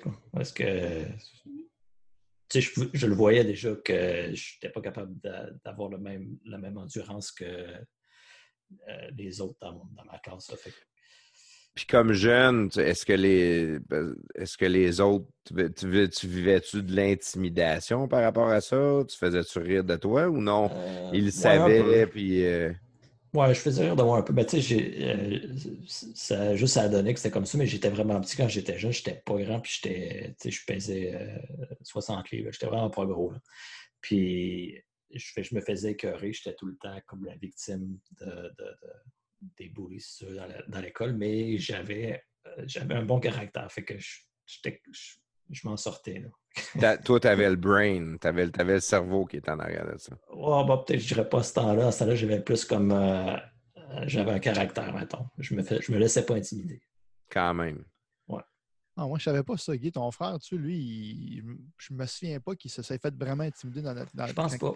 Mon frère frère, était que- grand. Il, avait, il était comme dans, dans, dans les plus grands de sa Ouais, classe. Marc, ou il était grand, ça. Puis, Ouais, il ouais. était, euh, tu veux pas, nous autres, on était comme dans la gang cool, là, jouer avec l'équipe de basket, puis tout le kit. Fait que, tu sais, Ouais. on tout le temps au gym, la gang de sportifs que- qui parlait à tout le monde, qui t'aimait avec tout le monde, là, tu sais. Puis Marc était avec nous autres, là. Fait que ça, je ne savais pas, moi, que tu avais, eu ça. T'étais d'un cool, toi, prestataire. Ben ouais, je pense que oui. Là, Ah, ça me surprend pas. Non, après, Toi, t'étais le gars qui prenait la chaise roulante de l'autre puis qui faisait le tour du gymnase. Ouais, ouais, c'était T'es sûr que tu devais être bien cool. Non, moi, j'étais le, le gars cool. J'étais j'étais- j'étais un ami de tous, là, comme Jerry, mettons. Ah, OK. Ah. Mais t'es- mon ami, en tout cas. Je, je tiens à te le dire. Ah ouais? Bon, Au Non. assez, assez parlé de, de, de, de choses un petit peu plus dures. C'est certain que des fois, c'est pas tout le temps le fun de jaser de ces affaires-là. Mais on va revenir euh, au niveau business. Est-ce que tu es tout seul dans ton entreprise ou tu es rendu avec des employés maintenant? Euh, je suis tout seul en tant qu'employé de business. J'ai des contracteurs. Euh, Des mais, euh, contracteurs. contracteurs, euh, ça dépend des mois que je, euh, je, je vais- avoir- je vais avoir besoin d'aide pour certaines choses, mais je suis vraiment le seul employé de, de ma compagnie pour le moment. Fait que tu n'as pas de gestion d'employés? Non, non, c'est pas quelque chose qui m'intéresse non plus. J'ai pas le goût de gérer du monde. Ça fait que c'est parfait pour moi comme ça. Fait que tu es réellement travailleur autonome. Tu travailles de la maison? Oui, oui. Est-ce que est-ce que ça fait longtemps que tu travailles à la maison? Moi, j'ai travaillé comme travailleur autonome. Je travaille de chez nous, puis je trouve que c'est une des affaires les plus dures au monde. euh.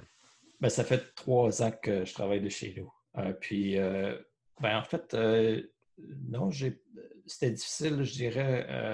ce qui est difficile, c'est d'arrêter de travailler pour moi. Parce que quand tu travailles en programmation, tu, tu es dans ta zone, tu travailles, tu ne regardes pas l'heure, puis des fois, tu, vas regarder l'heure, tu te dis, oh, j'étais déjà 2 heures du matin. Ouais. Tu ne réalises pas que tu as comme euh, t'as passé ton heure d'aller te coucher. Fait que c'est plus ça qui est difficile, je dirais. Ça doit être un peu comme quand on est là sur les réseaux sociaux. Nous autres, on est une gang, Ouais. on est beaucoup sur Twitter. Puis là, euh, mettons le soir, moi, tout le monde est couché. Là, j'embarque sur Twitter, je fais le tour. Puis on dirait que tu ne vois pas le temps passer. Puis même tu regardes là, oh, il est rendu ben trop tard. Puis, euh, Ah, exactement. ah, ouais, tu vis ça même euh, au, au quotidien.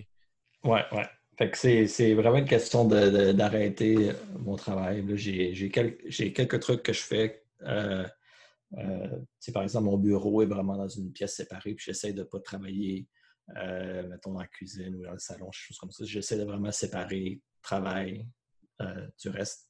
Euh, mais c'est, c'est pas facile quand tu travailles de chez vous. Là. Et puis séparer travail du reste, comme tu dis, dans ton bureau. Là, il faut que tu sois discipliné en sacrifice, par exemple. Parce que Tu as là, des messages qui arrivent, puis tu as, un email, fait que là, tu veux répondre, puis tu as ton téléphone, puis là, c'est comme ça l'arrête En jamais, plus, en plus, on l'a tout à ça sur nos téléphones, mais c'est juste le, le- juste d'être à la maison, ça peut être très facile d'être lâche aussi. Toi, tu dis que c'est un problème de travailler trop, mais ça peut être l'autre problème de je vais aller dans le salon, je vais aller me faire un café, je vais aller. euh, peu importe où je, en plus, tout est sur un ordinateur. C'est facile d'aller magasiner sur Amazon en même temps. Oui, oui. Mais ça, je pensais que ce serait plus difficile que ça, me discipliner pour travailler. Mais c'est vraiment le contraire. C'est, pas un problème tout. Je me réveille le matin, puis ah, euh, je suis dans ma zone, je, je, prends mon café, puis je, je, je focus, OK, sur quoi je vais travailler aujourd'hui, quel problème je vais résoudre? OK, je vais commencer par ça, ça, ça, je fais mon plan. Je finis de déjeuner, puis je m'en vais dans mon bureau, il n'y a même pas une question de je vais faire d'autres choses. C'est, c'est comme automatique. C'est pas un problème. Pour, Combien euh, d'heures par semaine tu fais à peu près, Guy? Euh, je fais à peu près 10 euh, heures par jour, 7 jours semaine, à peu près 70 heures, je dirais. 70 heures. Mais là, par contre, c'est pas... OK. triple, là. Tu sais, t'es dans, es dans la. Ben, à part quand tu fais des bugs, des résolutions de bugs, des, ça peut être moins le fun, mais tu es dans la création, pareil, tu codes encore beaucoup. Tu es toujours en, ouais, programme, mais toujours en développement. Fait que tu es toujours en train. À la fin de ta journée, tu as créé de quoi? Tu dis, ah, là, j'ai amélioré telle affaire, telle feature est, fonctionnelle. Fait que tu as toujours le petit hype de, de motivation, de, de, création. Là. Exactement. C'est ça qui me, qui, qui, qui, euh, qui, me garde motivé, je dirais, parce que j'ai besoin de faire du. Je fais le sport usager. J'ai comme, euh, sur mon site web, il y, a, une boîte de chat où que tu peux me contacter. Bien, ça, c'est à travers le monde, le monde peut me contacter. Fait qu'à 3 heures du matin, je vais recevoir un message hey, j'ai un problème avec ton application, blablabla, ta affaire ne marche pas. Ben, il faut que je, je me, je me, dis, OK, je vais résoudre ça le, demain matin. Il faut pas que je, même si je suis réveillé, j'essaie de ne pas, euh, pas trop faire ça à temps plein parce que sinon, ça, ça mangerait ma vie au complet. Fait que c'est une balance qui est difficile à faire, mais j'essaie de, de, me donner des heures où est-ce que là, je vais faire du sport, là, je vais travailler. Puis, euh, ben, puis comme tu dis, ben, vu que je, je, continue à développer, ben, ça me garde motivé. Puis j'ai tout le temps, je regarde tout le temps à, essayer de, de, de, rajouter une feature puis d'améliorer mon produit ce, qui est le fun pour toi, tu, tu, codes pour toi. Euh, les profits, quand tu, tu vends, quand tu vends un programme, quand tu améliores une feature, tu développes une nouvelle feature que tu peux vendre, c'est toi qui caches. Là. Tandis que si tu, tu programmes pour euh, quelqu'un d'autre, mais là, oui, tu as, quand même la petite. La, la, satisfaction d'avoir rempli quelque chose. Mais... rempli quelque chose, mais là, tu sais, là, tu as, moins la pas du game, mettons, parce que là, tu sais, c'est ton boss qui va faire la, la, ben, la, compagnie qui va faire exact. Parce que toi, ben là, tu as, comme doublement motivation. Motivation différente aussi. Ouais, ouais. Puis, tu sais, c'est tout le temps, c'est tout le temps ça qui me, qui me pousse à améliorer mon application. C'est, OK, ben, je vais peut-être essayer d'augmenter mon rating, tu sais, parce que comme dans tous les magasins, tu peux mettre 5 étoiles, 4 étoiles, tout ça. c'est comme une obsession. Il faut que j'essaie d'augmenter mon score à chaque jour, à chaque semaine. c'est comme un, mini-game, si tu veux. J'essaie de. Puis tu travailles juste sur ton application ou tu travailles sur des projets sur le site au travers ou des, des, contrats à l'occasion de. Juste sur mon application présentement. Juste à 100 À 100% euh, ben, depuis euh, trois ans à temps plein, 2017 à temps plein. Tu es rendu à combien de versions? Là? Parce que là, tu avais les Oculus qui ont évolué. Est-ce que c'est toujours ton même programme ou c'est des nouvelles versions qui, qui des nouveaux add dessus? Euh, ben, c'est ma deuxième version d'application. La première version, c'est pour les casques avec fil, donc Oculus Rift, HTC Vive, euh, Valve Index, donc ceux qui ont un, fil relié à l'ordinateur. La deuxième version de mon application, c'est celle qui est sans fil. C'est là-dessus que je passe, je dirais, 95% de mon temps. C'est la version sans fil présentement. Fait la vieille version, elle roule encore, puis elle, est, encore, est, stable, puis euh, le monde, ils ont des casques avec des fils, ça plante plus, les bugs ont, ont lieu, il y en a plus. Ça. C'est pas beaucoup de travail avec ça. Là. Le, support est. Ben, je dirais que le monde qui achète un casque qui se relie à l'ordinateur, généralement, sont plus techniques, donc ils ont moins, ils ont moins de, problèmes. Ils, peuvent trouver les solutions par eux-mêmes. Mais ceux qui achètent le casque sans fil, c'est un petit peu monsieur, madame, tout le monde. C'est que c'est beaucoup plus de support à ce niveau-là. Euh, tout est en couple? Oui. Euh, ta conjointe, est-ce qu'elle fait la même affaire que toi ou ton conjoint? Je ne sais pas, j'ai pas de. je veux pas passer de jugement non plus, mais.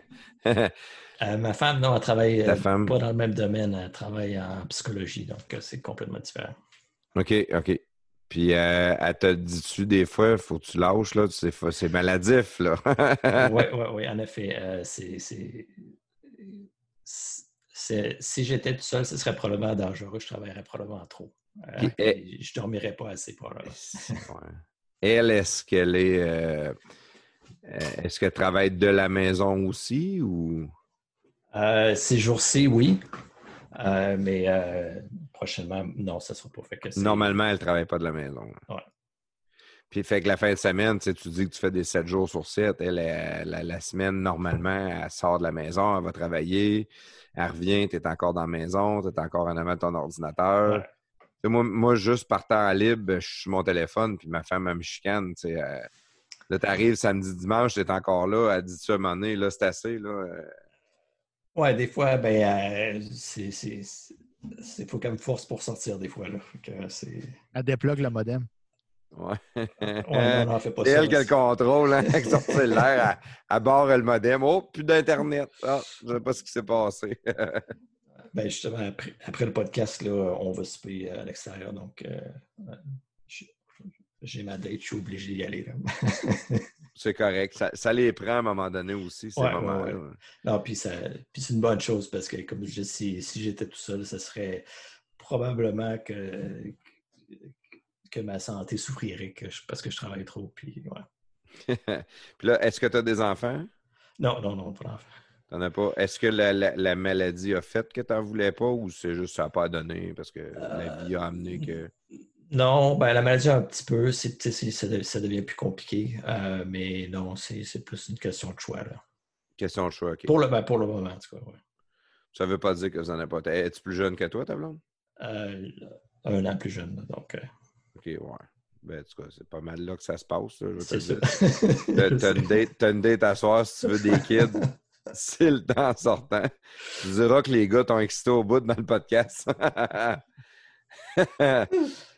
bon, euh, moi, ça, je, je te dirais que j'ai fait un peu le tour. Euh, je sais pas, toi, prestataire, si tu avais quelque chose de plus Ben, que tu aurais, aimé jaser. Ouais, une petite dernière affaire, là, mais tu je pense que tu l'as dit, tu étais à temps plein sur ton programme. T'avais-tu d'autres. euh, D'autres projets, ouais. ouais, d'autres Un, projets futur. ou, euh, si euh, tu vends ta business ou si, si tu dis j'étais curieux de cette business-là, ça me surprendrait, là, mais tu sais, as-tu de quoi d'autre? Tu Là, pour l'instant, ton futur, c'est virtual desktop ou tu as, peut-être d'autres choses ou tu vas aller déménager ailleurs? Ou, euh, Ben là, présentement, je suis je suis dans le processus d'avoir d'obtenir un visa pour retourner en Californie. Donc, euh, puis de, de transférer ma business là. Donc, c'est probablement ça que je vais faire. Euh, mais non, je vais vraiment continuer à travailler sur mon application. Puis, euh, je ne peux pas trop euh, révéler sur quoi je travaille parce qu'il y a beaucoup de monde qui vont me copier. Fait qu'il faut que je garde ça secret. dans un sens. On est Eh, juste, est-ce- juste 200 C'est dans le domaine de la réalité virtuelle, ça, c'est sûr. Eh, C'est est-ce ça que, je vais que- faire. hein. Est-ce que ton application a une euh, courte durée de vie ou une longue durée de vie, selon toi? Ben, c'est ça qui me surprend, c'est que la première application que j'ai j'ai- j'ai, euh, sortie en 2016, ça se vend encore. Fait que ça, me- ça me surprend. Fait que euh, je, je dirais que celle que je suis en train de développer, qui est sans fil, euh, ça va durer une couple d'années, c'est sûr. au vas avoir des revenus cinq- qui vont rentrer encore pendant quelques années. là. Ouais, ouais, c'est ça. Fait que je suis confiant que je vais pouvoir continuer à travailler dans- là-dedans pour euh, jusqu'à ma retraite. Là, euh, si tout va bien. La retraite l'année prochaine. Non, ben. L'année prochaine. prochaine. Mais le, le On but, c'est de de. vendre pour un milliard, en tout cas. Peut-être deux. Deux, trois. Il y en a qui vendent pour 4 milliards. tu sais. On on- je vais te le dire, on n'a jamais assez de milliards. OK, bon. Parle par bon, expérience. Ouais, non. ben, c'est pas vrai d'ici. euh, Guy, si tu pouvais nous. euh, si tu as des plugs à faire, mettons, euh, des, des- tes sites web, tes applications ou aller les chercher, peu importe, je pense que c'est un excellent temps pour toi de les, de les nommer. là. Euh, ben, mon application, c'est Virtual Desktop. C'est c'est en vente sur Steam si vous avez un casque avec un fil ou sur euh, Oculus Store, euh, dépendamment du casque que vous avez. Je supporte tous les casques Oculus. Euh, si vous voulez vous acheter un casque de réalité virtuelle, je recommande le Quest. Il y a probablement une, nouvelle version qui va sortir cet automne, peut-être mois de septembre ou octobre, je ne le sais pas. Je suis dans. C'est- je suis pas au courant. Ben, il y a des rumeurs qu'il y, a il y en a un nouveau qui va sortir. Donc, si vous voulez vous acheter un casque de réalité virtuelle, je pense que ça va vraiment être le temps d'acheter à Noël ces temps-ci. Les, les prix descendent, puis c'est vraiment un- une expérience euh, qui, qui- qui vaut la peine, je dirais. OK. As-tu un site web? Oui, euh, vrdesktop.net.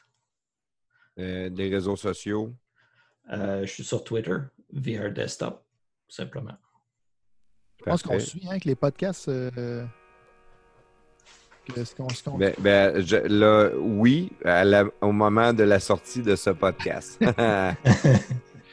Écoute, Guy Godin, merci infiniment pour euh, ton temps. Ça a été intéressant. Le, le- le- le monde informatique, euh, le futur, tout ce qui s'en vient, c'est quelque chose euh, qui nous passionne. C'est quelque chose, des fois, qui nous fait peur un peu, mais en même temps, de voir que c'est encore du monde qui ont le contrôle, je pense que ça, ça allume beaucoup de monde. Euh, merci d'avoir été avec nous autres. Merci, Merci de prestataire. me recevoir. Merci, Ça, Guy. ça fait plaisir. Merci d'avoir accepté mon offre euh, Ah. de ton frère. Ben, pas de problème, ça me fait plaisir. Merci de, de, de- de m'avoir reçu.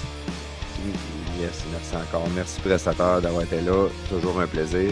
Euh, tous ceux-là qui nous ont écoutés, allez nous suivre. euh, Twitter, Facebook, Instagram, euh, les podcasts de garage. On, on est là partout.